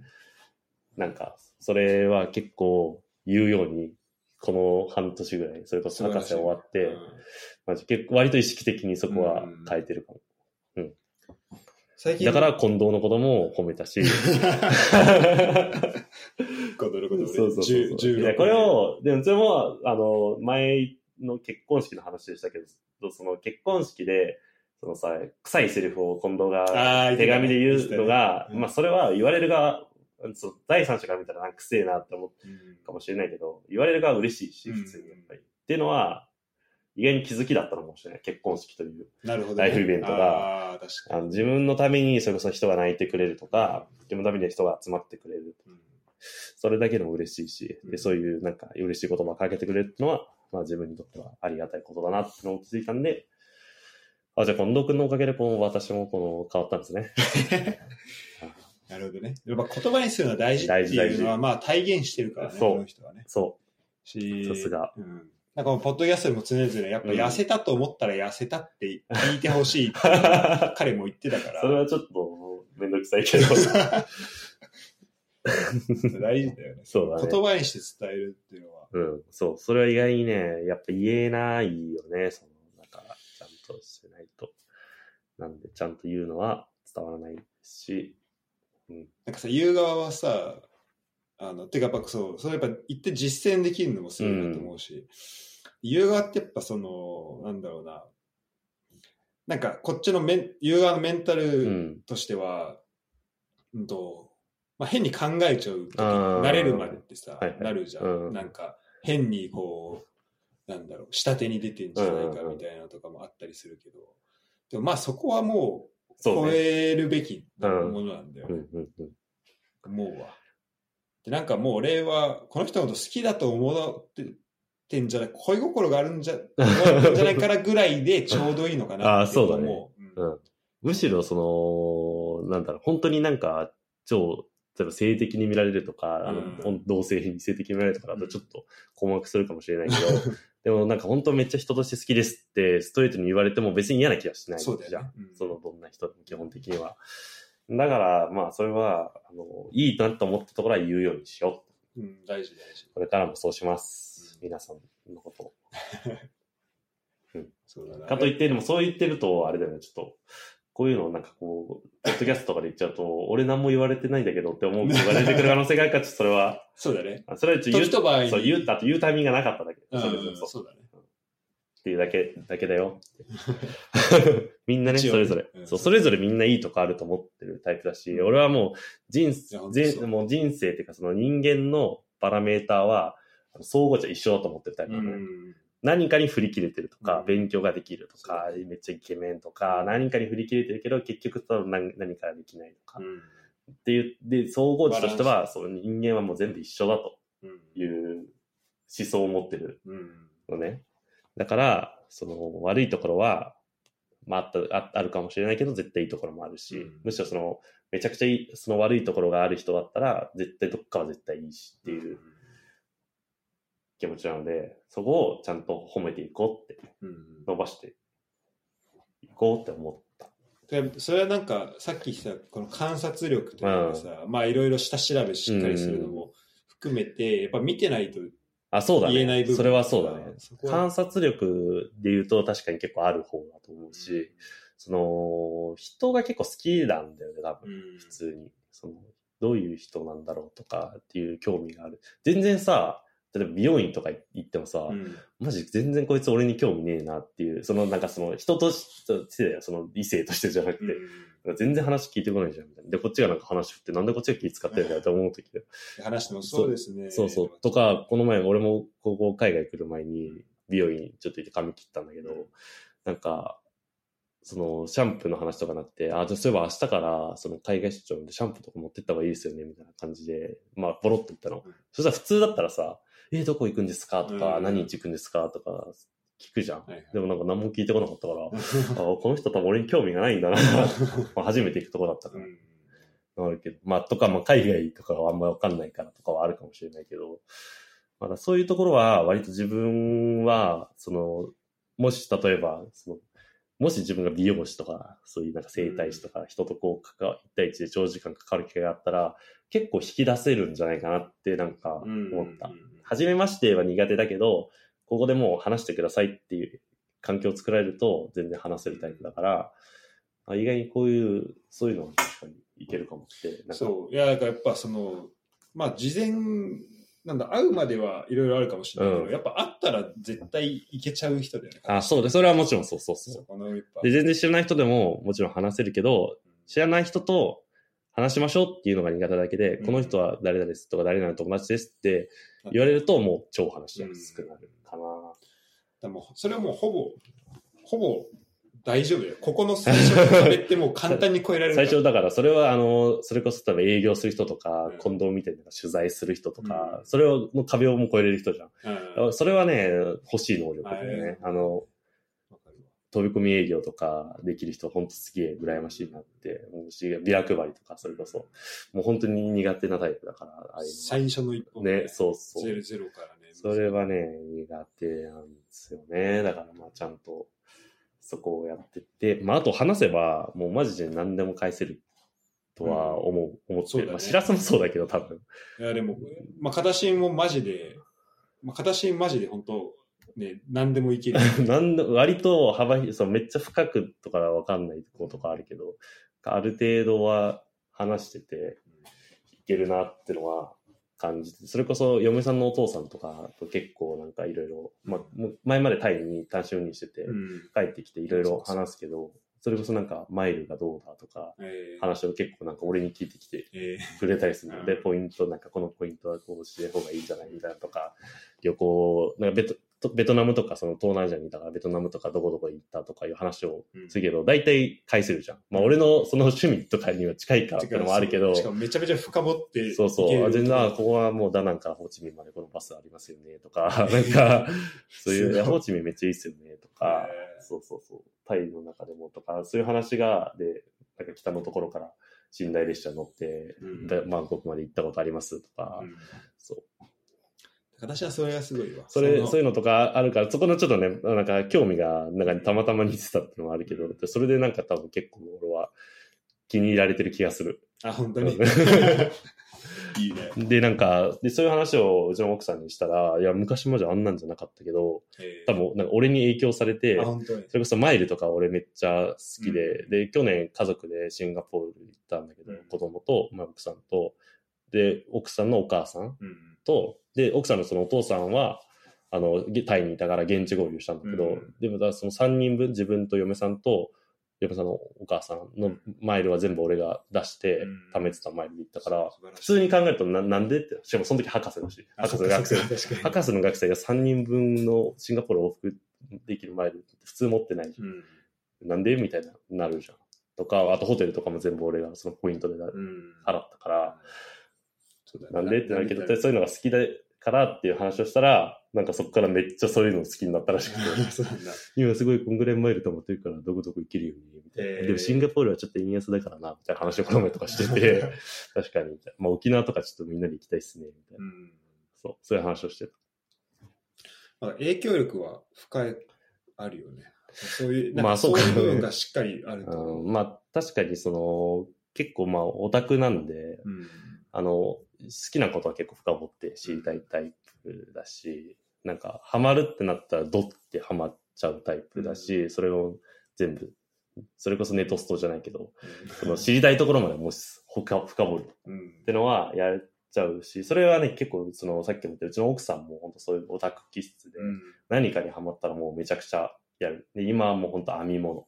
えー編み物ドハマりして、子供の服、まあ子供服、海外の子供服とかがすごい好きで、うん海外の子供服にもめっちゃハマって、わざわざ向こう、アメリカに、あの、その、オンラインで倉庫みたいなの借りて、ねそこに倉庫で服集めて、うんそこから一つの瓶で、こう、送るっていう。そうすると送送料が、まあ、安くなる。毎回一個ずつ送ってたら送料めっちゃ高くなる。うん。倉庫に一回集めて、あと友達の分とかと一緒に買って送って自分たちでやってるの？すごいね。うんそう。全部自分でオンラインでこう 倉庫買う。だから、え、ポートランド？みたいな感じ。俺も川に一緒に買ってみたいな。もう、うんなんか、早い戦争だから。うん12時になったらぴったりになるから、その、手伝ってみたいな感じで言われるけど、で、バーって買って、配送先ポートランドって書いてあって、え、え日本じゃなくていいんですか？確かに一旦そこに集めて、その倉庫から送ってもらう。ーえーすげえな面白で、その海外の子供とか高いからもうちろんなんか俺なんてもうさ、H&M とかユニクロとかさ、着てるのにさ、なんか俺の何倍もある服を着てるわけよ、子供は。そんな1年も着れないのに大きくなるから、ああ、もうすんげえ高い服着てるなとか思ったけど、やっぱ高すぎるやつもあるんでうん、で、そうなると、自分で編んだ方が早くねって、なんかそういうとか似た柄のやつとかを、帽子とか、こうなんか、あアウターっていうか、なんかスウェットみたいなのとかを子供用のやつを自分で編んでうん作ってる。でも、形しもそうだけど、こうなんか 自分で作れるのってすごいな。あー物作れるのがそうだねまあ形もなんかそう、机とかは、机とか棚とかはまあ自分で DIY っていうかするね。あの、あと、なんだ、ボードああ、そうね。あの、鏡。鏡。スマートミラーみたいスマートミラーとかそうそうそう。ないやつは自分で作っちゃい精神。うんとか、あと、あ、同じようなものを作るのに、その、結局、あ、貧、貧乏根性なんですよ。なんかすごいいつも言うと思うけど。で、もう貧乏、貧乏じゃなくなっても多分一生貧乏根性であると思うから、でこれがなんかこの多分机とかも、いや、同じようなやそのい板というか天板が、そのネットとかで4万とか5万で売られてるけど、こんなホームセンターで買ってきて切って、自分で塗って、で、ヤスリかけたりしたら、こんな5000円ぐらいで済むやんってなって、自分でやっちゃう。なるほどね。結局その労働力のことを考えたら、時給とか考えたらどうなんだっていう話になるかもしれないけど、まあまあまあまあもうそれが楽しいし。でもそこで経験になるわけそうそう。だから料理と一緒だよね、それが。うんだから料理にやるか、そうだね。買ってくくるのがいいかっていうのでうんね、今はそっちが好きだから、料理もいつかハマるかもしれない。うんいや、あの、ハマる素養めちゃめちゃあるなと。DIY してるやつ確かに料理好きだよね、絶対。それはそう。確かにもう今だから来週、再来週も引っ越しなんで、そっか。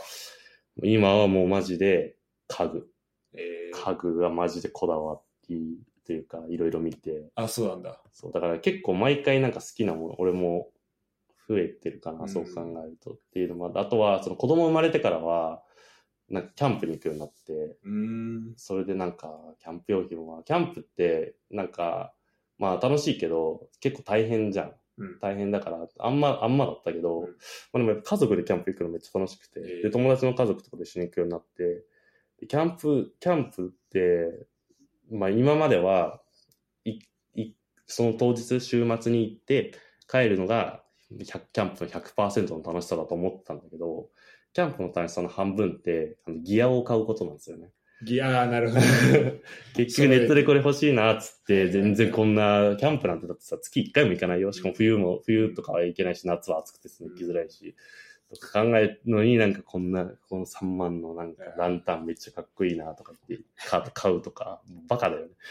あの、これ、直樹も。あ、そう、直樹もキャンプそそうそう好きだよね。沼があるそうそうそうそう。まあだからあれは、あなるほどなと思って、そのギアを買うので、もうキャンプ半分終わってるんですよ。ね ね。で、使って終わり。で、なんならもう1回でも満足。えまあそう。だそういうので、そうだね。そういう感じで、だから子供をさ、生まれる前は、例えば結婚式、お金かかるものって、なんか結婚式でかかってとかで、でむしろじゃあ来年結婚式ないし、ーうん。まあ、子供生まれた後に結婚式したから、で、子供のその、最初の生まれた時の費用とかもないし、うんえ、来年とかめっちゃなんかその、金余んじゃねとか 思ってた時期もありましたよ。はい。そしたらまたその、嫁さんが子供服にはまり、で、俺はキャンプ用具にはまりとかで、どんどん増えていっ結て局、。で、で、結局今はその、で、でキャンプはもう、ほぼ一通り揃ったの。うんもうギアは。もう大、まあちょっとこれいいなとかもあるけど、大体もう、普通に2泊とか3泊ぐらいしようと思えばできるぐらいのものとかも全部揃って、まあ、あとはちょっと買い替えるぐらいうん。とかだけど、だから、あもうじゃあ買うもんないなと思ったら引っ越しが来て、あもう家具はちょっと、こだわり、やばいこだわりだね。え。すごい。しかもそれもなんか、調べちゃうんだよね、自分うそう。めっちゃ YouTube とか見るし、えキャンプ用品もそうだけど、なんかこれがいいって、これとこれを比較してとか、このブランドのやつがとーかを、なんかめっちゃそれ調べるの好きだか家はさ、今の家はめっちゃでかいんでしら、ょ？ああ、そう、今言ってんや。そっからどんな感じなの？うんと、分譲のマンション。うん。ら普通に、だからシェアスンチとかも分譲のマンションに住んでるじゃん。それの賃貸。つまりオーナーがいてう、んそれを賃貸に貸してるって。人がいるんだけど、でもなんか見た感じ、オーナー中国人で、まあ、うん投資用に買ってるえとこ。で、だから普通にそこを買って、例えばその35円ローンとかで買って、た方がもちろん月々の支払いは全然安いけど、家賃としては。ーうん。まあでもまあまあ、うちはいついなくなるかわかんないというか、そんな、うんさ少なくとも35年は済まないんで。まあ、買う、まあ別に35年ローンで買っても5年ぐらい住んで売れば全然トントンっていうか、うん。なんならプラス、リニアが通ってたらプラスかもしれないけど、まあでも絶対、その、10年は済まないし、どっちにしろ。まあ、いいかなと思って、普通に賃貸で。まあ、分譲なんで、その設備もちゃんと、それなりにしっかりはしてると思うし、えうん、まあ、一応、そうね。場所も今のところから結構近くにして、まあ子供の保育園が変わらないようにえ、うん。同じところに行けるようにして、で、嫁さんの職場近い、嫁さんの実家近い、で、俺の職場は遠い。あ、そう。それだけちょっと頑張って。越えられない壁があるんだあ、。そうなんだ。まず子供の保育園が最優先。最優先。だから保育園帰るのめっちゃめんどくさいし、通らないとこあるから。うん。で、嫁さんの実家、嫁さんの職場。あ越えられない壁、僕の職場。サポートしてくれる、ね。そうそう。でもむしろその方が、例えばその出張で今回もハンブルグ来てるけど、よ4泊5日で、その、実家に泊まってくれてるのね。うん。だからそれがもし例えば遠くに住んでて、俺の職場の近くってなると、ちょっと実家からも遠くなるし、そこから毎日保育園なんか送り迎えとかしたりとか、うんそれめっちゃ大変だから、ねむしろ、その俺が自由に、なんか出張とか行ったりとか、ちょっとなんか用事で遅くなるとかいう日も、まあサポートしてくれる環境の方が全然ありがたいんで、日常的な通勤、まあ通勤って言ってもその電車で40分とかだから、うんまあ別に乗ってる、絶対100%座れるし、ええうん。だからまあ別に全然苦ではない。いいね。それよりかはこういうなんか、非日常的ななんか突発的なイベントがあった時に、そうだね。あの向こうのご両親にサポートしてもらうとかの方が全然ありがたい。うん。そりゃそうだな。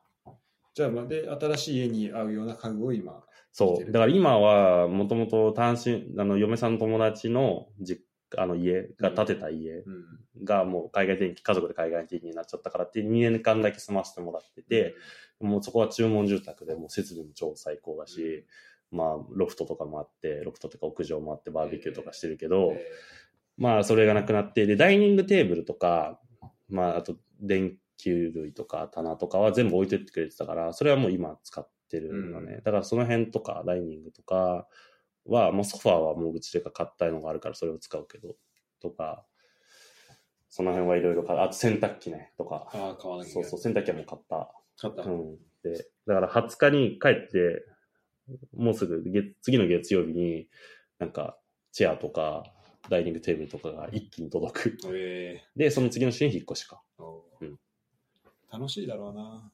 そう、やっぱそれはね、確かにそれでもなんかみんな普通だと思ってたよ。すごいこう比較検討して、うん家具とかこれ、まあ高いけど、なんか将来的なコスパを考えたらこれの方がタダだ、みたいうんな。例えば何十年のその、なんかサポートがあるとか、っていうのをなんかみんなやるもんだと思ってたけど、意外にこういうのは。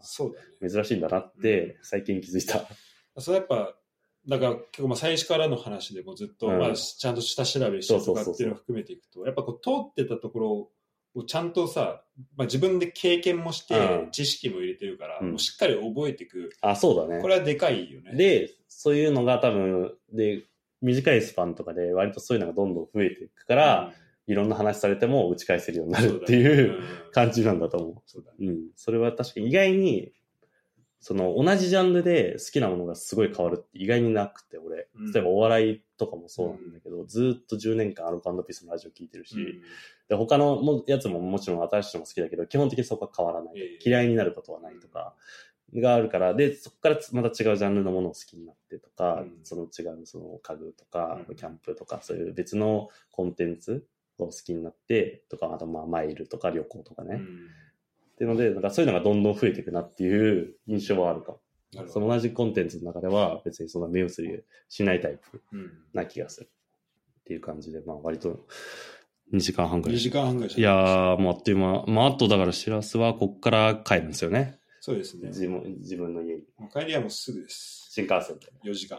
4時間。新幹新幹線で4時間って結構長いけどね。博多ぐらいまで行けちゃう。いけちゃう。うよね。そう考えるとすごいよな。本当に。ていうか、もうちょい頑張ってほしいけど。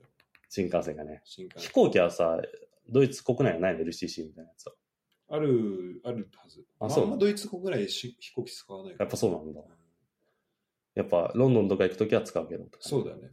ケルンからだったら、マジ往復に、安い時に30ユーロとかで。安っ。なんなら、てかまあ大体スタンセットになるんだスけどタンセットね。スタンセットからロンドン市内に出る方が高い。本当そうだよね。だって電車、バスバスも電車もある。電電車は電車あれケンブリッジも行くやつやね。あの、あれでしょ？ケンブリッジも通るかな？いや、ケンブリッジのが北かな。あケンブリッジとかんそうだあの、キングスクロスに行くやつじゃない？多分。えっとね、俺がいつも乗ってるのは、あのそっちもあるかもしれないけど、いつもリバリバプールストリートまであーそうなんだそう、それがまあ普通に片道で20ポンドぐらいするから。結構するよね。うん。高えのよ。しかもポンドはもう今もう、だから190円ぐらい。そうだね。ユーロも160超えてたやばいよびっくりしたな。まあ、自然な流れというか、しょうがないけど。うん。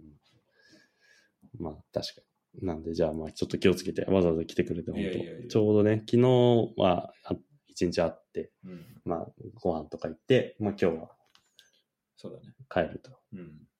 最後に。まだもう次だから対面でこれをまあ取るってなると、まあいいいつだ。ろうね。まあ帰ってきて名古屋まで遊びに来てくれたら、入るかも。まああるけど、まあさすがにちょっと多分うちも正月とかに帰省はしないかな。